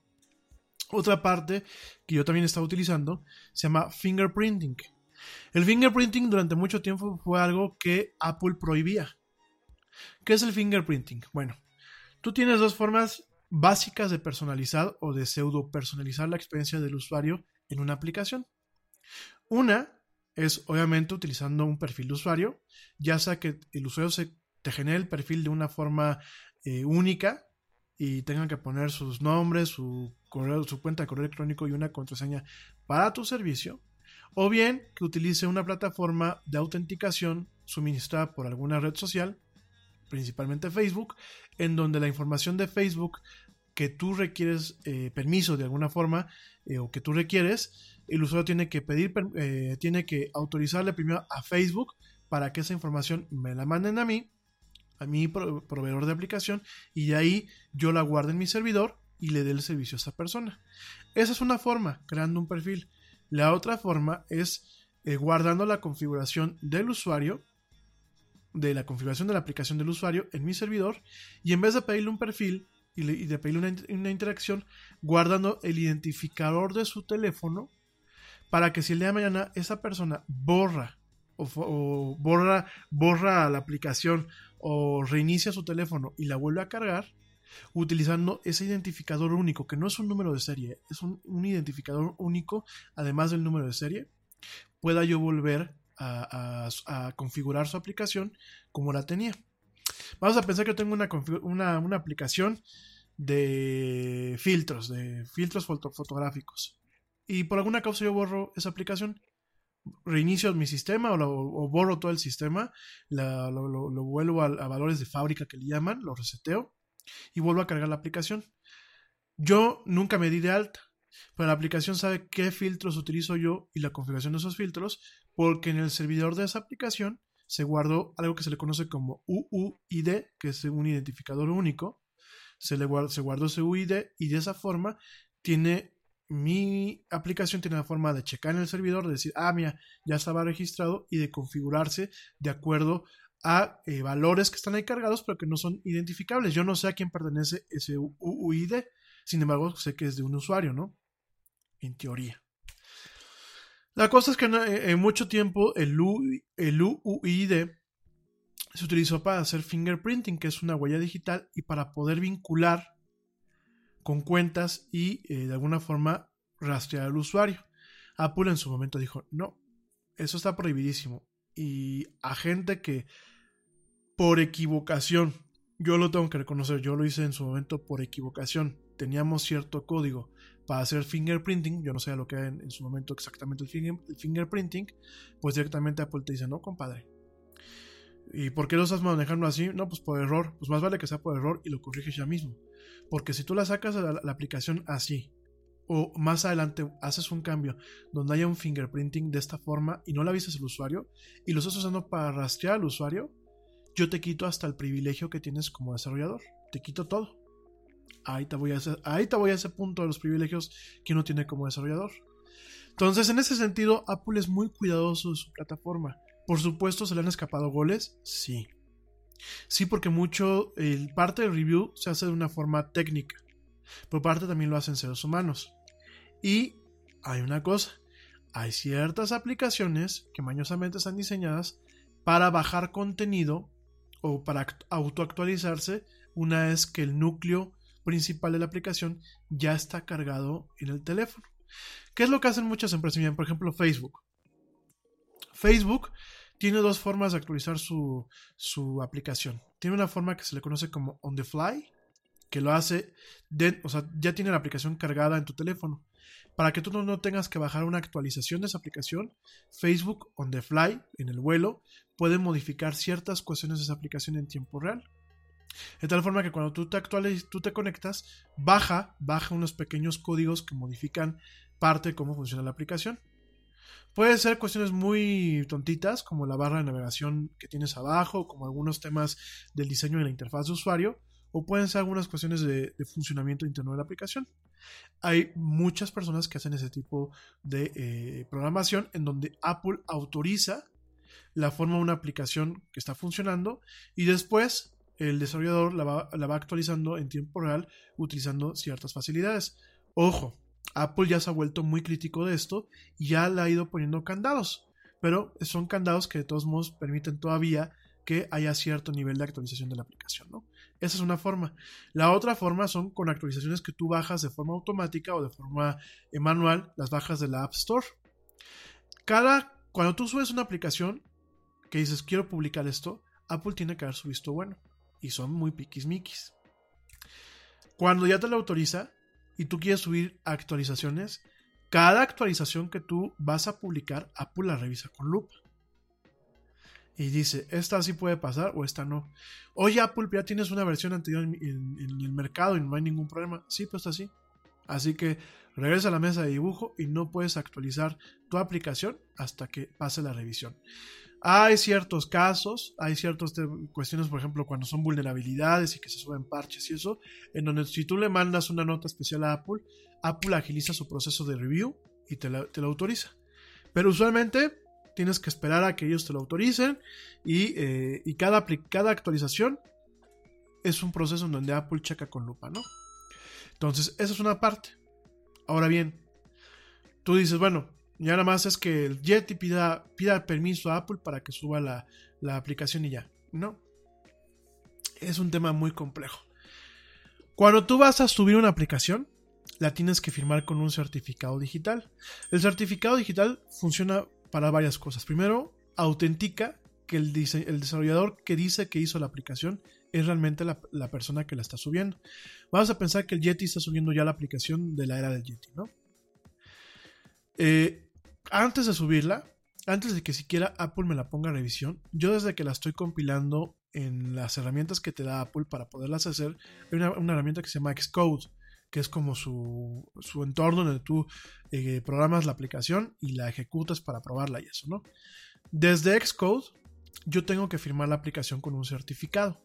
¿Qué es esto? Háganse de cuenta que el certificado es un rollo de papel para envolver. Y cuando tú firmas una aplicación, lo que haces es envolver con ese rollo lo, eh, tu aplicación, la enrollas prácticamente. Y esa aplicación tiene un sello que dice, este, esta aplicación está autorizada o preautorizada por Apple para poder ser distribuida en su tienda. Se le dio a esta persona por ser un desarrollador que pagó su membresía, que pasó con ciertos requisitos y garantiza que esa aplicación no ha tenido ningún eh, tampering, no ha tenido ningún este no ha sido violada ni ha sido modificada. Por ejemplo, cuando tú modificas, eh, es lo que les digo, es como si fuera un, papel, un papel de envolver regalos, ¿no? Es un sello. Cuando tú modificas una aplicación que ya está programada y que está sellada, el sello no, no se valida. Entonces es una forma de que no te quieran después dar gato con liebre o yo eh, o alguien pueda distribuir esa aplicación eh, de una forma ilícita. Digo, prácticamente muchos eh, fabricantes que tienen, por ejemplo, tienda de aplicaciones, Android, Apple, mismo Microsoft, utilizan ese proceso para validar que las aplicaciones no han tenido ninguna... Hazte cuenta que no la abrieron para poder insertarle un virus y que realmente, pues, en teoría se originan del desarrollador que, la creó. Por supuesto, han habido casos en donde, pues, directamente se le cuelan al desarrollador y la, y la aplicación viene con virus, pero son casos muy extremos. No hay aquí un tema de que hubo una suplantación de identidad ni nada. Entonces es un tema de seguridad. Obviamente, cada aplicación, cuando tú vas a, empaquetar una aplicación, Apple te genera dos certificados. Un certificado global y un certificado específico para esa aplicación, que es para la firma. Para no hacértela muy larga, hay eh, dos formas principales de, eh, distribuir una aplicación en el entorno de Apple. Una es un modo Enterprise, en donde Apple no te revisa la aplicación, sencillamente te autoriza a firmarla, pero Apple no se pone a checarla ni nada. Este modo Enterprise es, por ejemplo, yo creo una aplicación en, para, el iPhone, pero solamente quiero que en mi empresa la tengan. No la voy a subir de forma pública a la tienda. No quiero que nadie fuera de mi empresa tenga esa aplicación. Entonces, ¿qué hago? Apple me da ciertos privilegios en donde a mí me permite crear un, certificado especial para yo poder distribuirlo en una tienda especial o a, través de, o a través de ciertas vías especiales sin que tenga que ser revisada por Apple. Espérenme. es que me, me, estaba sacando la boca. Entonces, sí, hablo muchísimo. ¿eh? Entonces, por ejemplo, eh, vamos a pensar que aquí en el equipo del Yeti tenemos una aplicación para estar en contacto con las notas y eso, que solamente es del Yeti. No tiene caso que la demás gente la tenga afuera. Entonces, yo pido un certificado especial, pido una facilidad especial a Apple y Apple me dice, yo te doy chance hasta un cierto número de teléfonos que tú la distribuyas y yo no te checo nada en tu aplicación, yo no tengo injerencia. Tú la programaste, tú la desarrollaste, tú la vas a manejar exclusivamente con tus eh, empleados o con tus contactos o con tus colegas. Nada más. Es una forma también en la que uno puede, por ejemplo, si tú tienes un equipo de desarrollo interno, probar las aplicaciones. De hecho, lo que se le conoce como dog food o comida para perros. Tú creas una aplicación que está recién salida del horno, no la quieres probarla fuera ni hacer una prueba beta a gran escala ni nada, la quieres probar de una forma interna bueno, utilizas este, este, esta metodología, utilizas este espacio en donde Apple te da un certificado especial para poder eh, empaquetar esas aplicaciones y poderlas instalar en los dispositivos. Porque ojo, si una aplicación viene sin certificado, un certificado que está a tu nombre o al nombre de la empresa, pero que es emitido por Apple, no puedes instalar, no hay poder humano para instalar la aplicación directamente en el teléfono. Hay algunos métodos, pero prácticamente no es, no es factible, ¿no? Entonces Apple te da esa facilidad. Tienes, oye, tengo a 500 changos trabajando en la empresa, quiero que prueben la última versión de Facebook. Bueno, pues utilizo este recurso que Apple me da para que esos 500 changos, utilizando una tienda especial, utilizando un método especial, puedan instalar la aplicación y probarla en el teléfono. Esa es una forma. La otra forma es la forma global. El Yeti quiere subir su aplicación de música a, directamente a, ¿cómo se llama? A Facebook y que a la tienda de, de App Stores.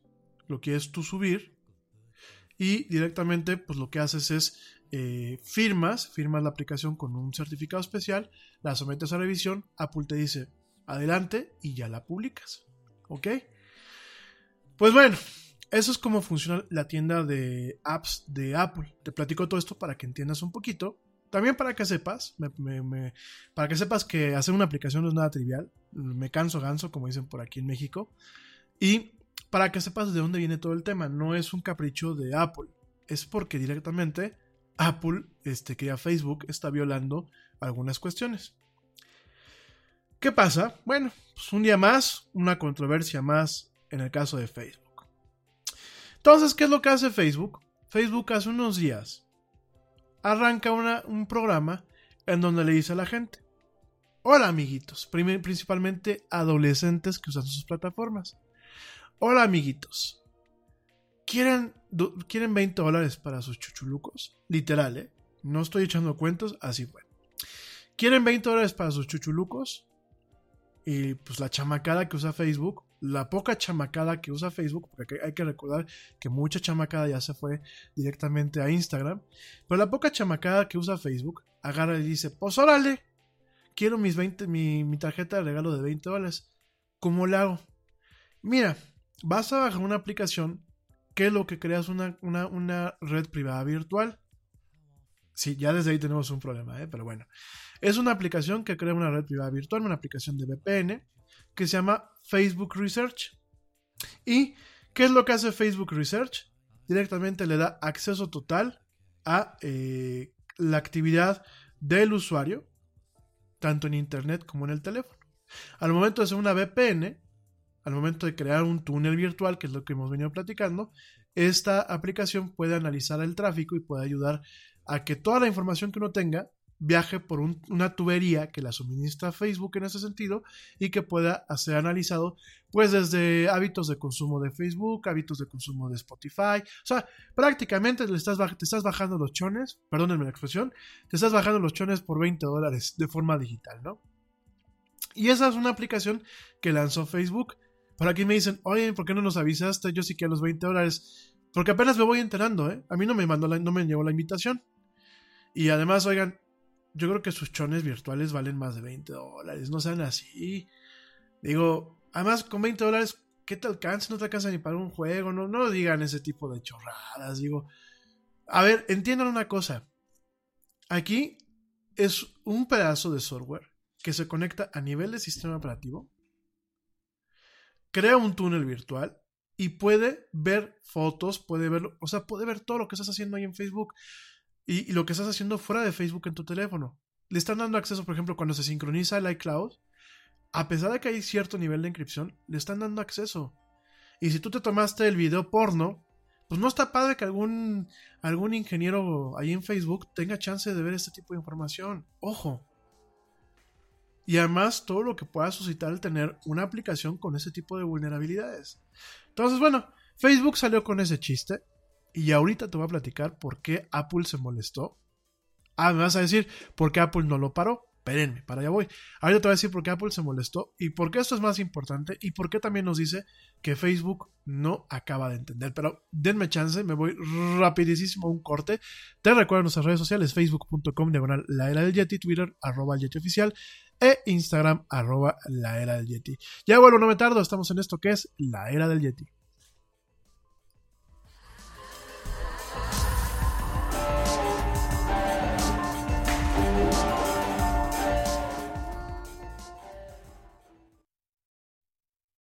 Yo, check this out. Este corte también es moderno. No te vayas.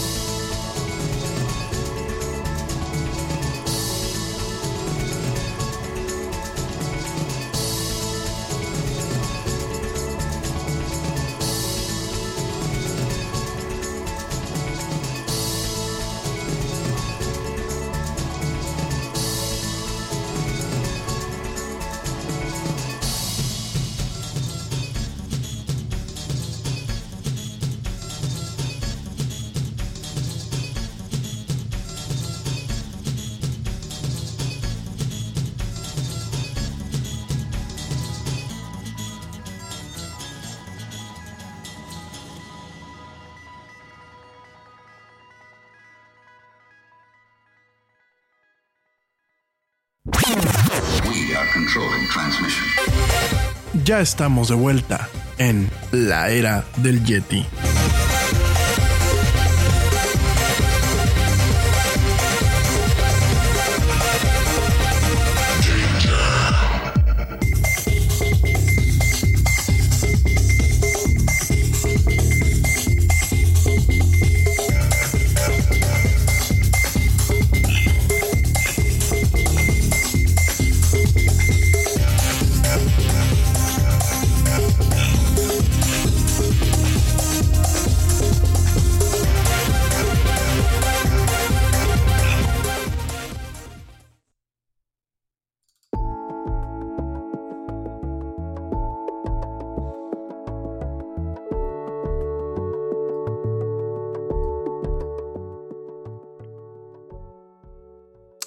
Ya estoy de vuelta en esto que es la era del Yeti. Gracias a todos los que me acompañan. Saludos a mi primo Edgarín, que ya está por ahí escuchándome. Te mando un fuerte abrazo, querido primo.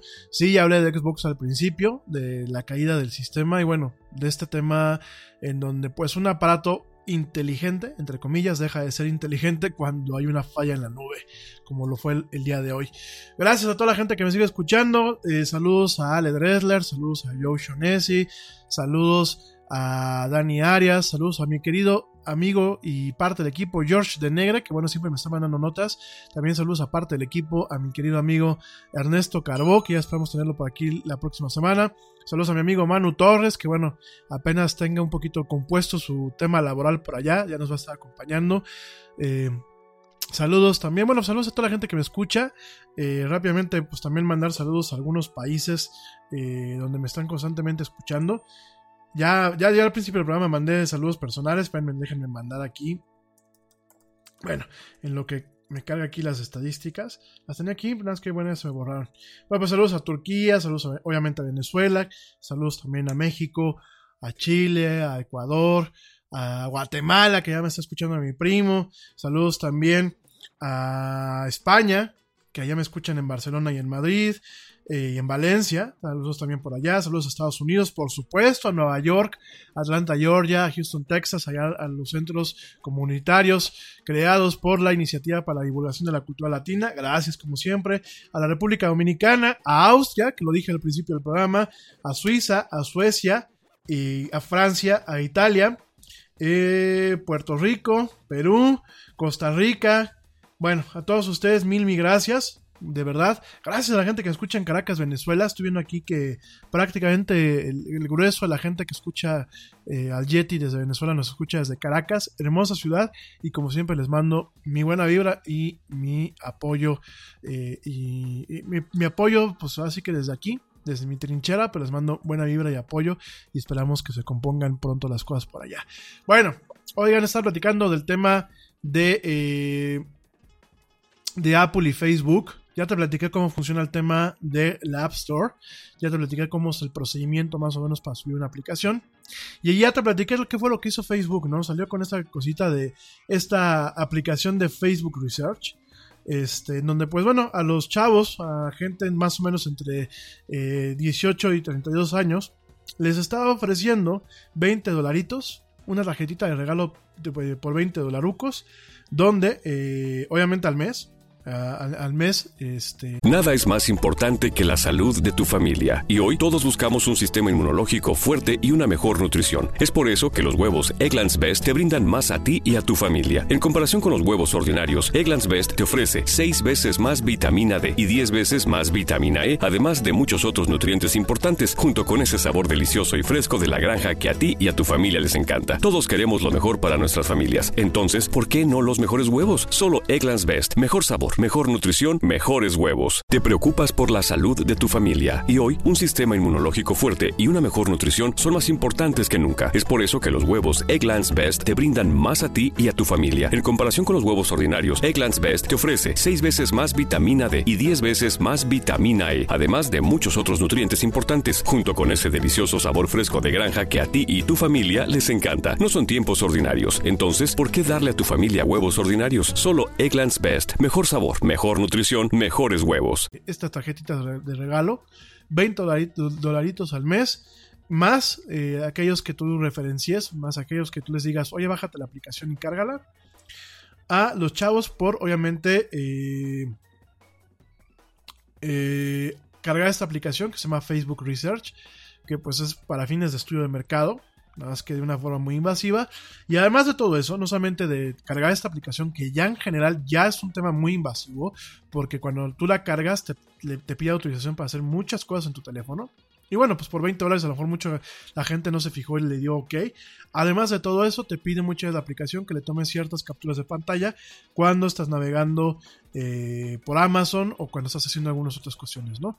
Entonces ya era un tema, digo, no es la primera vez que se crean este tipo de aplicaciones de investigación de mercados. De hecho, ya hace algún, algunos ayeres a mí me tocó, eh, hace algunos ayeres, estoy hablando de 18 años, ¿no?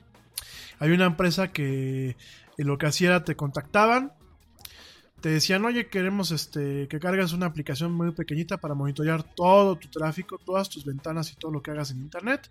Te regalamos un relojito, te regalamos algunas cosas, un panel, unas encuestas, y ya te, te mandaban tu relojito, tus, tus chachas, tus, diría mi papá, tus chingaderas, como dice luego, y ya este, ¿cómo se llama? Este, querías que cargara fuerzas una aplicación que cada vez que tú te conectabas a internet, y te estoy hablando hace 18 años, que era eh, principalmente por, por vía de dial-up, pues te, te rastreaba todo, ¿no? Todo te lo rastreaba y todo te estaba siguiendo, ¿no? Entonces, ¿qué pasa? Pues Facebook sale con esta cosa. Ah, ojo. Si hubiera estado en la tienda normal, si hubiera estado en la tienda del App Store, aquí a lo mejor Apple no hubiese podido decir a Guava porque Apple hubiera tenido que autorizarla antes. Pero Facebook, nada tonto, dijo, chin, pues Apple no nos va a dejar que nos enseñen los chones digitales este, los usuarios, ¿no? Se va a poner piquismiquis, como decimos aquí en México, ¿no? Pues, ¿saben qué? Voy a utilizar el certificado eh, que utilizamos para el tema de eh, distribución corporativa y lo voy a utilizar para firmar la aplicación y distribuirlo a partir de otros medios a la gente que se meta a este programa. Y así fue como lo hizo Facebook. Agarró el certificado de distribución corporativa, o uno de sus certificados de distribución corporativa, y dijo yo para que eh, Apple no me cagotee, no me regañe, y ni me eche para atrás mi aplicación de Facebook Research, así lo va a manejar. Entonces, perdón, aquí me están corrigiendo, no es de 18 a 32 años, es de 13. Fíjense que eh, hay una ley en Estados Unidos que en teoría no debería de permitir tener a niños eh, debajo de 13 años tener una cuenta en Facebook, pero bueno, en este caso, pues directamente eh, esto iba enfocado a chavos de 13 a 17 años para cargar eh, eh, esta aplicación. Ese era el segmento más grande y de 13 a 35 años para el otro segmento para poder directamente cargar esta aplicación y pertenecer a este programa en donde bueno pues directamente Facebook te permitía utilizar esta, esta, esta aplicación no ojo también además hay otro método de distribución que se llama test flight test flight es un espacio privado de, Apple en el caso de sus plataformas iOS en donde a través de test flight tú puedes distribuir a un público grande aplicaciones beta para que la pruebes. Que fue lo que en su momento yo hice con mi aplicación de Crowful, así se llamaba la, aplicación que diseñé. Bueno, ahí la tengo todavía, ¿no? Entonces, ¿qué hice? Para poderla empezar a probar ya eh, funcionando en una escala global y sobre todo para hacer un poquito de load balancing. Load balancing, que es el balanceo de cargas. Yo mi aplicación tenía que funcionar lo mismo para 10 usuarios al mismo tiempo conectado que para 1000 al mismo tiempo conectados. Porque muchas veces uno dice, ay, mi aplicación no va a ser tan famosa, la voy a diseñar nada más para esto. Pero muchas veces se vuelve famosa y el éxito te puede comer. Y el éxito ha acabado con empresas y ha acabado con proyectos. Entonces, yo primero hice un poco de load balancing de forma automática, utilizando ciertas suites de, de- pruebas que, tienes en internet, que cuestan una lana, ¿eh? Me acuerdo que por ahí hicimos una prueba en donde simulaba una carga de, al servidor, no a través del directamente al servidor, a través de replicar ciertas eh, funciones como si la, la aplicación la generara, pero directamente este servicio las generaba eh, una vez que las programabas. Eh, me costó creo que 500 dólares la, la sesión de prueba, una cosa así. O sea, son cuestiones caras, pero había que prevenir para sacar una buena aplicación. Porque como siempre lo he dicho, pues hoy en día hay un chorro de aplicaciones, muchas se quedan perdidas en el limbo y había que dar las mejores oportunidades a mi aplicación para salir. Por eso no lo he sacado. Hay que hacerla en el mejor momento. Entonces, Test Flight existe para que bueno, ya tengo mi aplicación terminada, pero de todos modos hay errores que a lo mejor se me escapan. Hay errores que se me escaparon a mí, se me escaparon a los, a los 15 Yetis que trabajan conmigo haciendo esta aplicación. Entonces, ¿qué es lo que se hace? Se hace un programa especial en donde a través de esta plataforma que se llama Test Flight, que es de Apple, se baja una aplicación especial, te suscribes utilizando esa aplicación y esa aplicación funciona como una tienda. Entonces, a través de esa aplicación se baja la aplicación que vas a probar y esta aplicación además de todo hace un monitoreo y está, está tomando nota de si se cayó tu aplicación, de si hay un crash, de si hay un mal uso, etc. ¿no? Pero para poder sacar la aplicación a en Test Flight, Apple también te la revisa. Y te la revisa como si fuera una aplicación común y corriente. Y todavía me acuerdo mucho que el año antepasado y el año pasado, Apple se podía tardar a veces hasta un mes en revisarse una aplicación. Ya cambiaron, ya ahorita te la, revisan prácticamente en 24 horas. Pero antes así hacías. Entonces, obviamente te revisan de que no, no es una aplicación maliciosa, porque igual vas a tener la oportunidad de distribuirla de una forma masiva. ¿Y qué fue lo que hizo Facebook? Dijo, no, pues también me va a regañar este, a Apple si la manejo por Test Flight. Entonces lo que hizo fue directamente utilizar la parte eh, corporativa, este certificado corporativo. Y por ahí lo empezaron este, a utilizar. Este certificado en donde aparte como Apple no revisó la aplicación, muy- lo que dicen las fuentes es que Facebook utilizó ciertas interfaces de programación, ciertas APIs que están restringidas que no son de uso para si, si no tienes una autorización por escrito de Apple. Entonces Facebook pues directamente dijo, ah, ya me salto la barda. Paz. Y empieza a ver todo esto. Entonces resulta que por ahí hay un medio allá en Estados Unidos que se llama TechCrunch. Y TechCrunch directamente reporta esta noticia, Apple se entera y Apple lo que hace es cancelar el certificado digital con el que iban firmada esta aplicación de Facebook Research. Pero ojo, al momento que se cancela ese certificado, como es el certificado corporativo, es el certificado que se le da para que Apple pueda probar, que para Facebook pueda probar sus aplicaciones de una forma interna, no solamente aplicaciones de, de Facebook, no solamente las versiones más nuevas de Facebook, que hagan lo que se le conoce como dog fooding, esto que te decía, comida para perros directamente a sus empleados o directamente a sus, eh, desarrolladores. No solamente eso, sino aplicaciones que directamente se utilizan dentro de Facebook, como por ejemplo, yo ve- veía las notas de prensa, ¿no? Dicen aplicaciones hasta para el menú de la cafetería. Ah, porque Facebook tiene una aplicación para el menú de la cafetería. Tiene uno para reportar y solicitar cuando vas a tomar vacaciones. Tienes uno para checar el tema de tu nómina. Tienes uno para comunicación interna. Tienes uno para el uso del gimnasio. Tienes uno para ciertas facilidades que tienes tú dentro de su campus. Pero como son corporativas y no se encuentran en el App Store normal, sino se utilizan directamente dentro de lo que es Facebook como tal. Ah, pues el momento que eh, Apple se entera de todo esto y cancela el certificado, que creen? Esas aplicaciones dejaron de funcionar. Porque esa es una salvaguarda que tiene Apple. Vamos a pensar que el Yeti sube una aplicación que en algún momento me la, me la autorizan, pero sube una actualización que Apple no se entera y es maliciosa. Y háganse de cuenta que esa aplicación que se llama el Yeti Credit, que yo te la vendí como que te iba a regalar dinero gratis, pues es maliciosa y aunque Apple la, la- la validó, porque me le colé y les eché un choro y, y obfusqué, así se le conoce el término, obfusqué directamente las operaciones que hace mi aplicación o la actualicé como te dije on the fly, sin que Apple se enterara. ¿Qué pasa? Pues Apple tiene un recurso que es un kill switch. El kill switch es una forma de matar la aplicación. Tiene dos formas. Una es, hay un, hay un control eh, sumamente especializado que le llaman algunos la bomba termonuclear, en donde Apple directamente puede borrar la aplicación de tus dispositivos. Es un caso muy extremo, pero es factible. Tú puedes tener una aplicación cargada y si Apple detecta realmente que esa aplicación puede ser algo destroyer, la puede directamente iniciar una, un modo en donde la App Store, que está cargada en tu teléfono, la borra automáticamente. Esa es una forma. Eso es como, te digo, es botón de la bomba termonuclear. La otra forma es invalida el certificado sobre el cual está eh, eh, protegida esa aplicación. Háganse de cuenta que el Yeti eh, en algún momento pues empieza a pasar de listo con Apple. Y a lo mejor Apple dice, ¿sabes qué? Este, a lo mejor no amerita que yo le, haga este, este tema tan termonuclear, pero la forma más fácil, la más accesible y la que no requiere pues iniciar este proceso en los teléfonos, que pues es una invasión al usuario, la forma más efectiva es invalido el certificado. Entonces, cuando, Apple invalida el certificado de sus servidores y dice ese, certificado que yo le autoricé al Yeti y con el que está firmado esa, aplicación en específico, es inválido, lo acabo de invalidar.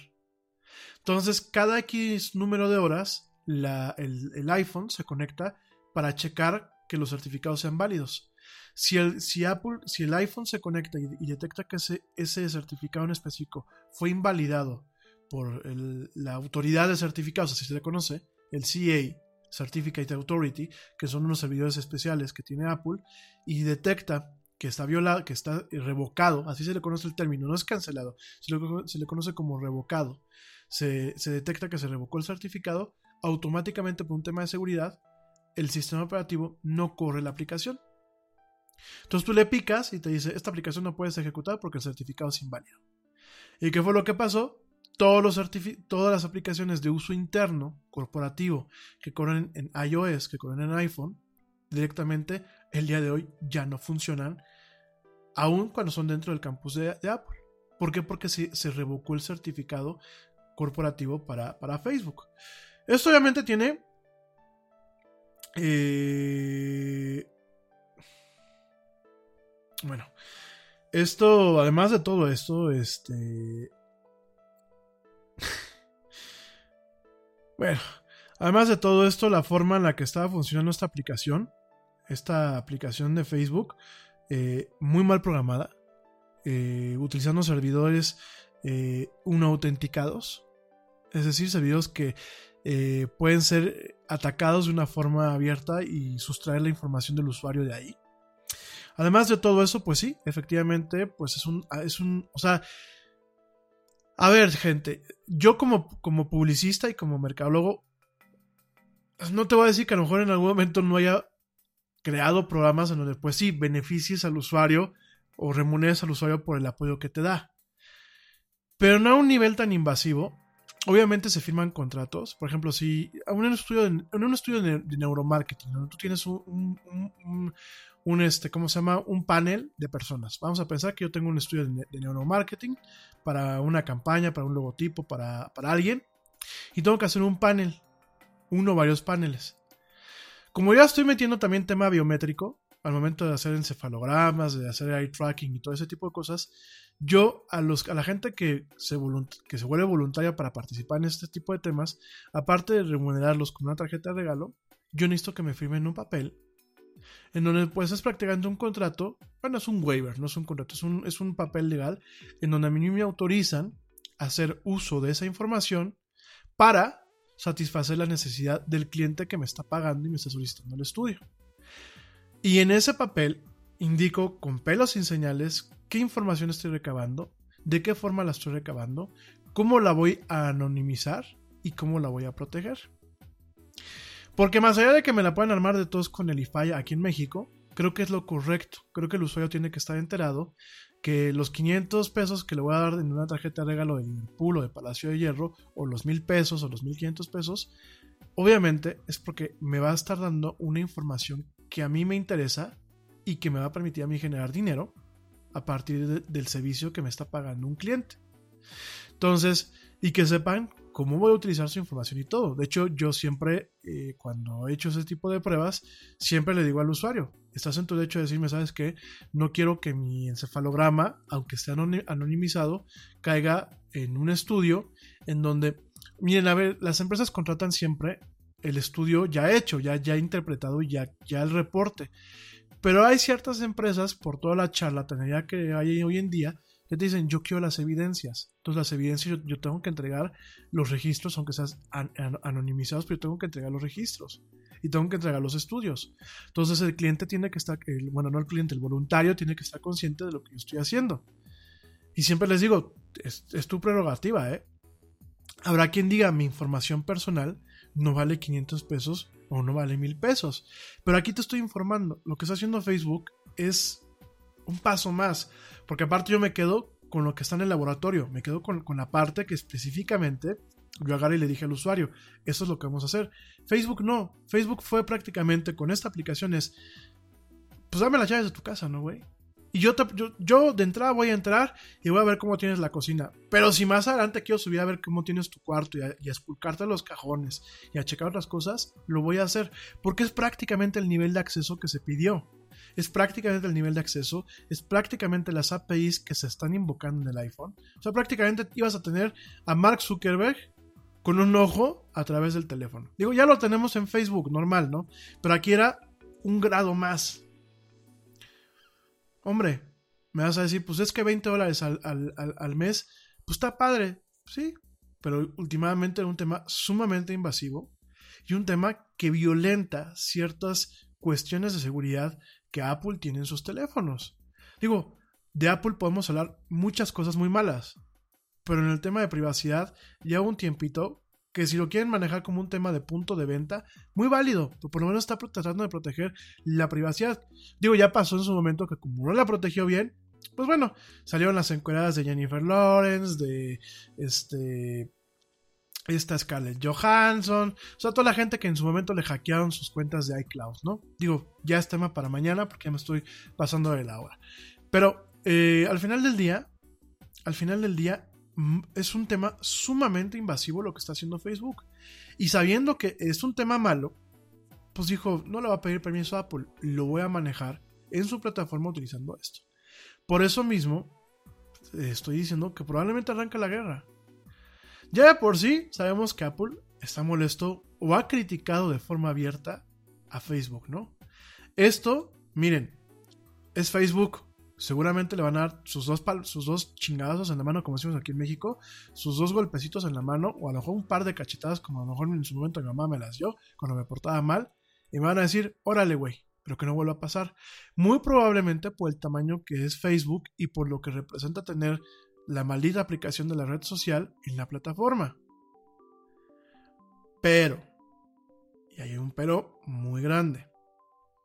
Obviamente, eh, podría llevar a otro tipo de consecuencias si realmente Apple dijera, ¿sabes qué, güey? No me parece y voy a hacerte, te voy a poner como un ejemplo para que los demás desarrolladores escarmienten y no tengan malas ideas. Porque fíjense, si el Yeti lo hubiese hecho eso, si vamos a pensar que yo hubiese hecho eso, a mí no solamente me cancelan el certificado, muy probablemente me hubieran cancelado la cuenta de desarrollo de desarrollador que yo tengo. Y que te cancele una cuenta de desarrollo Apple, pues es un tema muy peliagudo. Vas a decir, ¿por qué? Porque si abres otra, muy sencillo.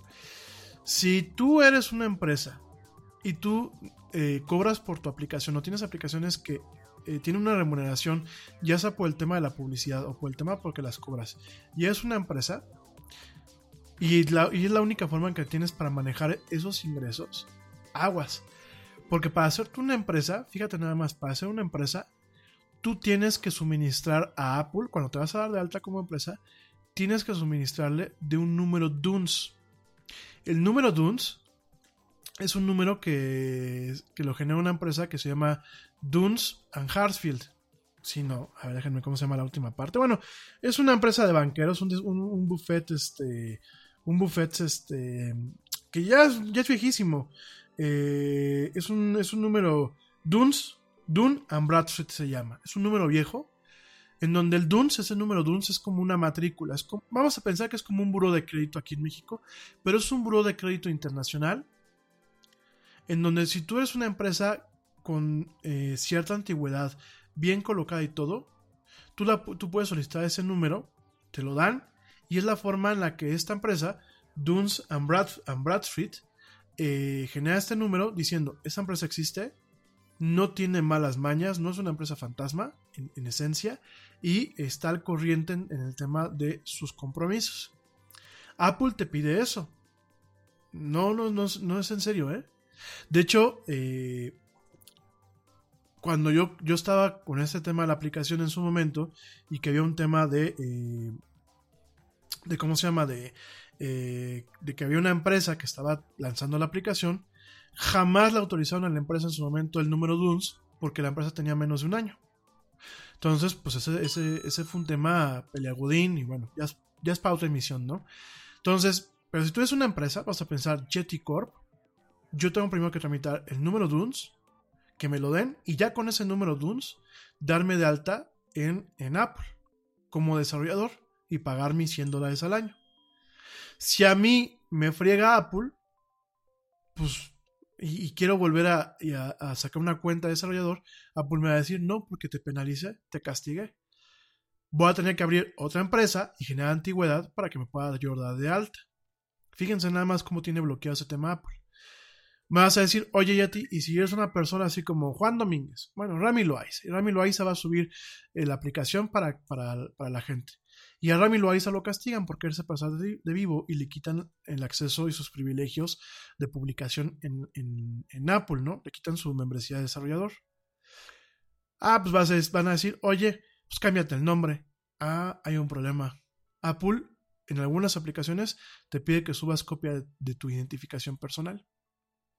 Entonces, por supuesto, yo puedo poner como prestanombres, vamos a pensar, al papá del Yeti. Ah, papá y el Yeti, pues date tú de alta como, como desarrollador, aunque yo siga utilizando la cuenta. Sí, pues la cuenta la que van a depositar es la del papá del Yeti, no va a ser mi cuenta, en caso de que haya un tema de remuneración. Y Apple, con todo este tipo de cuestiones, puede investigar y decir, ah, ese es familiar este güey. No, te niego la, la membresía. O sea, a eso se puede llegar. Entonces, eh, por supuesto, eh, eh, queda claro, queda claro,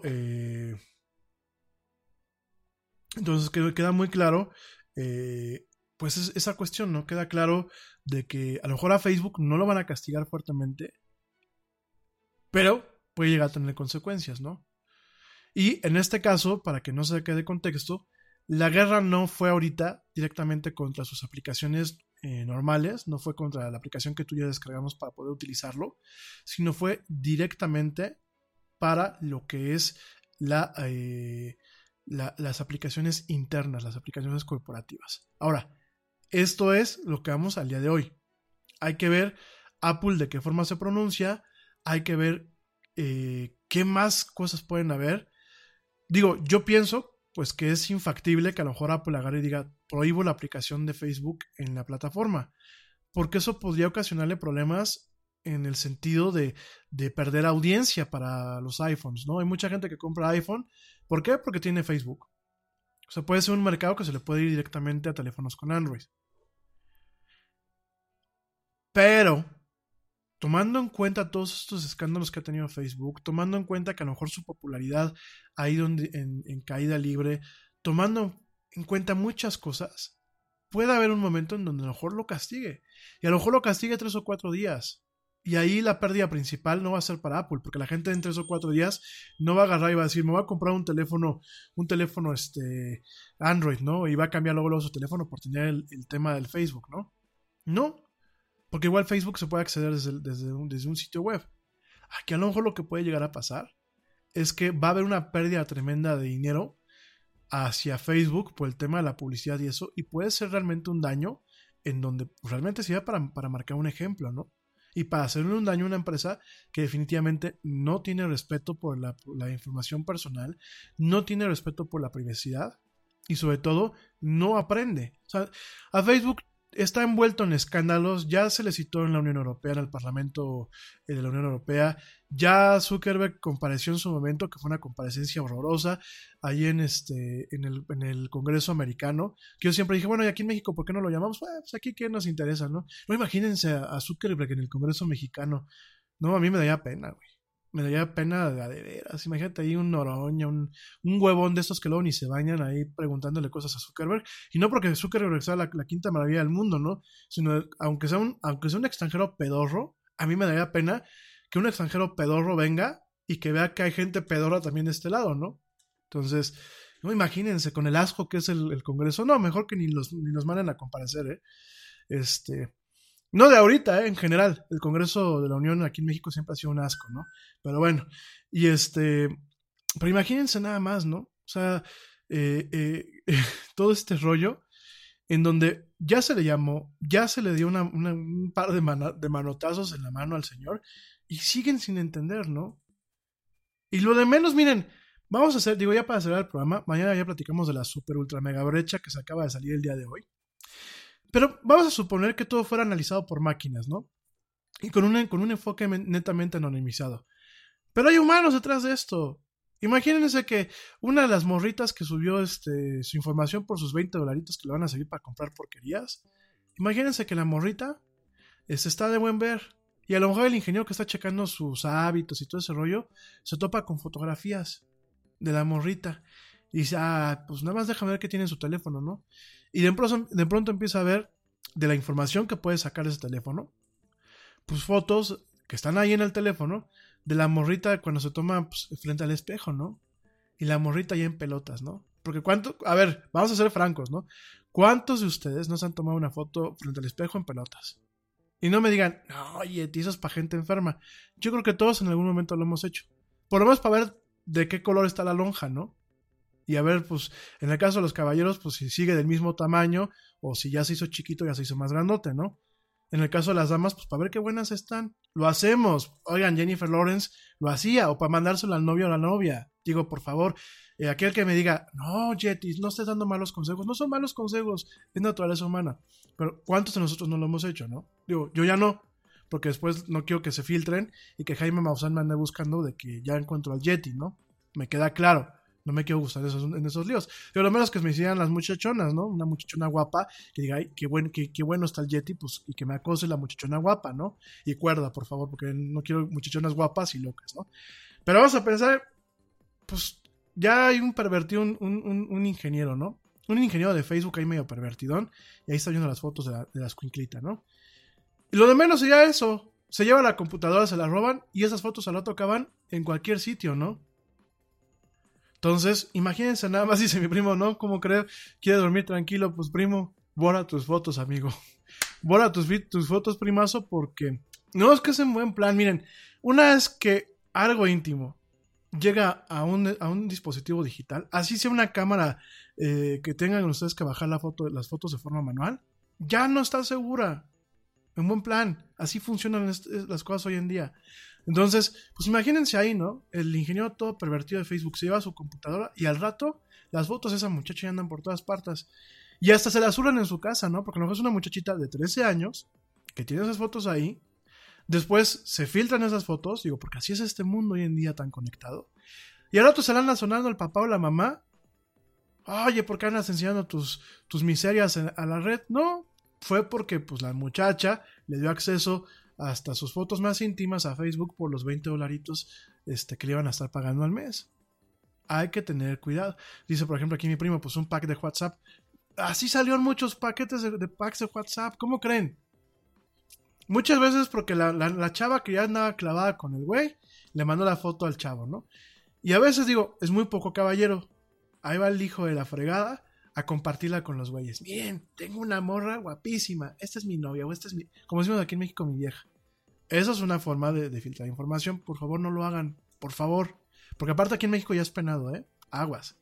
La otra es cuando pendejamente le damos acceso a nuestros, nuestros medios digitales a hackers o a empresas de, de, de mala calaña. Miren,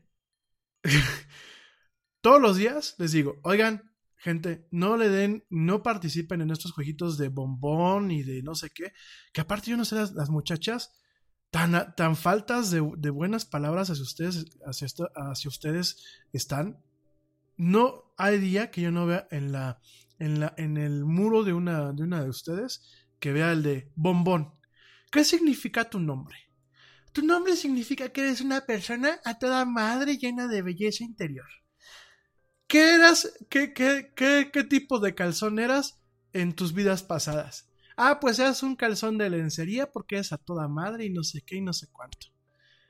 Y les digo, gente, no lo hagan en buen plan. Cuando ustedes hacen ese tipo de encuestas pedorritas y que hacen que una máquina les dore la píldora, porque es la verdad, ¿eh? O sea, ¿saben qué?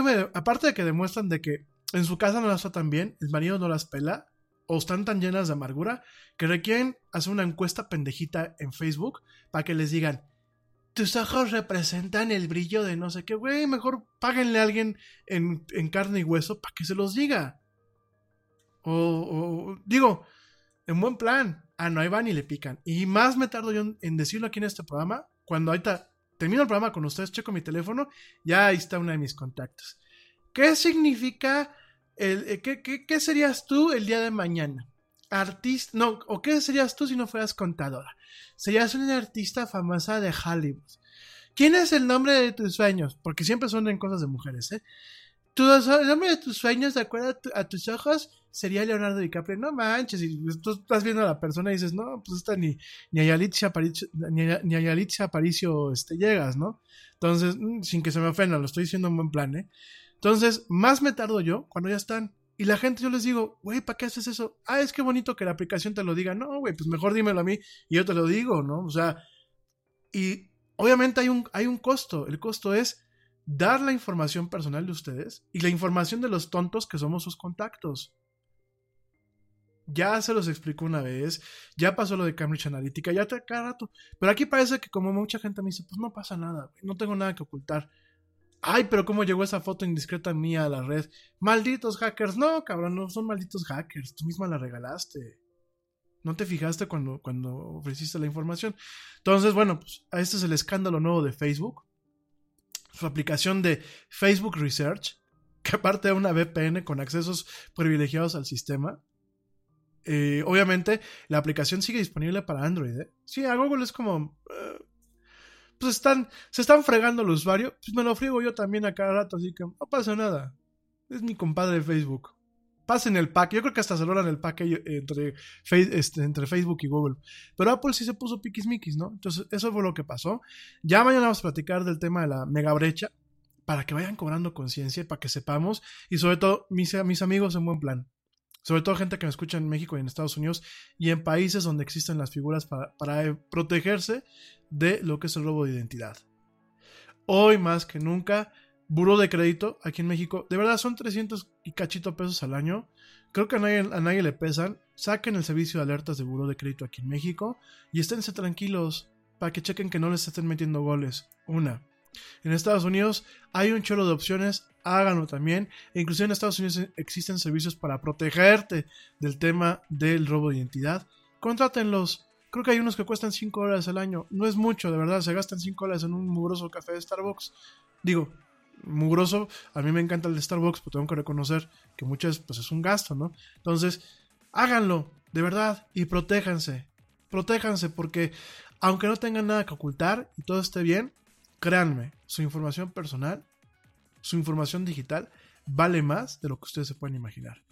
Sí, hay una mina de oro, hay una mina de oro en toda la huella digital que vamos dejando por nuestro paso en estos nuevos medios y en esto que es los cables de la internet. En fin, oigan, pues ya me voy, ya son 9.20, ya me pasé, ya me pasé la raya. Pero igual, mañana te espero como siempre, en punto a las 7 de la noche, hora central de México, en una emisión más de esto que es la era del Yeti, para seguir hablando de mucha tecnología, mucha, mucha actualidad, mucha tecnología y muchas otras cosas más. Gracias a ti que me acompañaste hasta este punto en la transmisión en vivo. Gracias, primazo, te mando un fuerte abrazo. Gracias a toda mi gente allá en el mundo que me escuchen en, en vivo. Y por supuesto, gracias a ti que me escuchas en el podcast y que llegaste hasta este punto. Pásala padre, tengan una excelente noche. Si me estás escuchando ahorita, si no de día, ten un excelente día. Eh, un día muy productivo, un jueves que ya, ya, un jueves que ya vuela viernes, ya queremos que se acabe esta semana y en general que tengas pues un día maravilloso, productivo y lleno de buena vibra. Yo soy Rami Loaiza, gracias por acompañarme esto que fue la, la era del Yeti, nos escuchamos mañana y como dice el tío Yeti, vámonos. ¿Por qué? Porque ya nos vieron, nos escuchamos el día de mañana.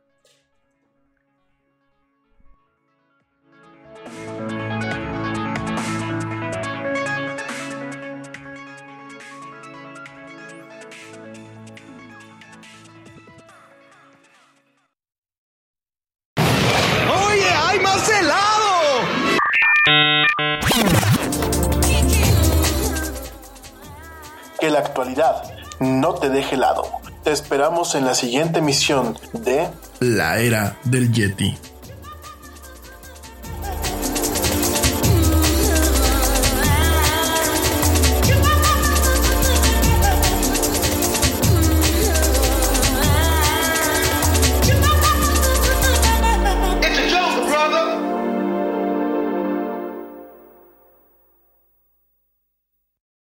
Nada es más importante que la salud de tu familia, y hoy todos buscamos un sistema inmunológico fuerte y una mejor nutrición. Es por eso que los huevos Egglands Best te brindan más a ti y a tu familia. En comparación con los huevos ordinarios, Egglands Best te ofrece 6 veces más vitamina D y 10 veces más vitamina E, además de muchos otros nutrientes importantes, junto con ese sabor delicioso y fresco de la granja que a ti y a tu familia les encanta. Todos queremos lo mejor para nuestras familias. Entonces, ¿por qué no los mejores huevos? Solo Egglands Best. Mejor sabor, mejor nutrición, mejores huevos. Te preocupas por la salud de tu familia y hoy un sistema inmunológico fuerte y una mejor nutrición son más importantes que nunca. Es por eso que los huevos Egglands Best te brindan más a ti y a tu familia. En comparación con los huevos ordinarios, Egglands Best te ofrece 6 veces más vitamina D y 10 veces más vitamina E, además de muchos otros nutrientes importantes, junto con ese delicioso sabor fresco de granja que a ti y tu familia les encanta. No son tiempos ordinarios, entonces, ¿por qué darle a tu familia huevos ordinarios? Solo Egglands Best. Mejor sabor, mejor nutrición, mejores huevos.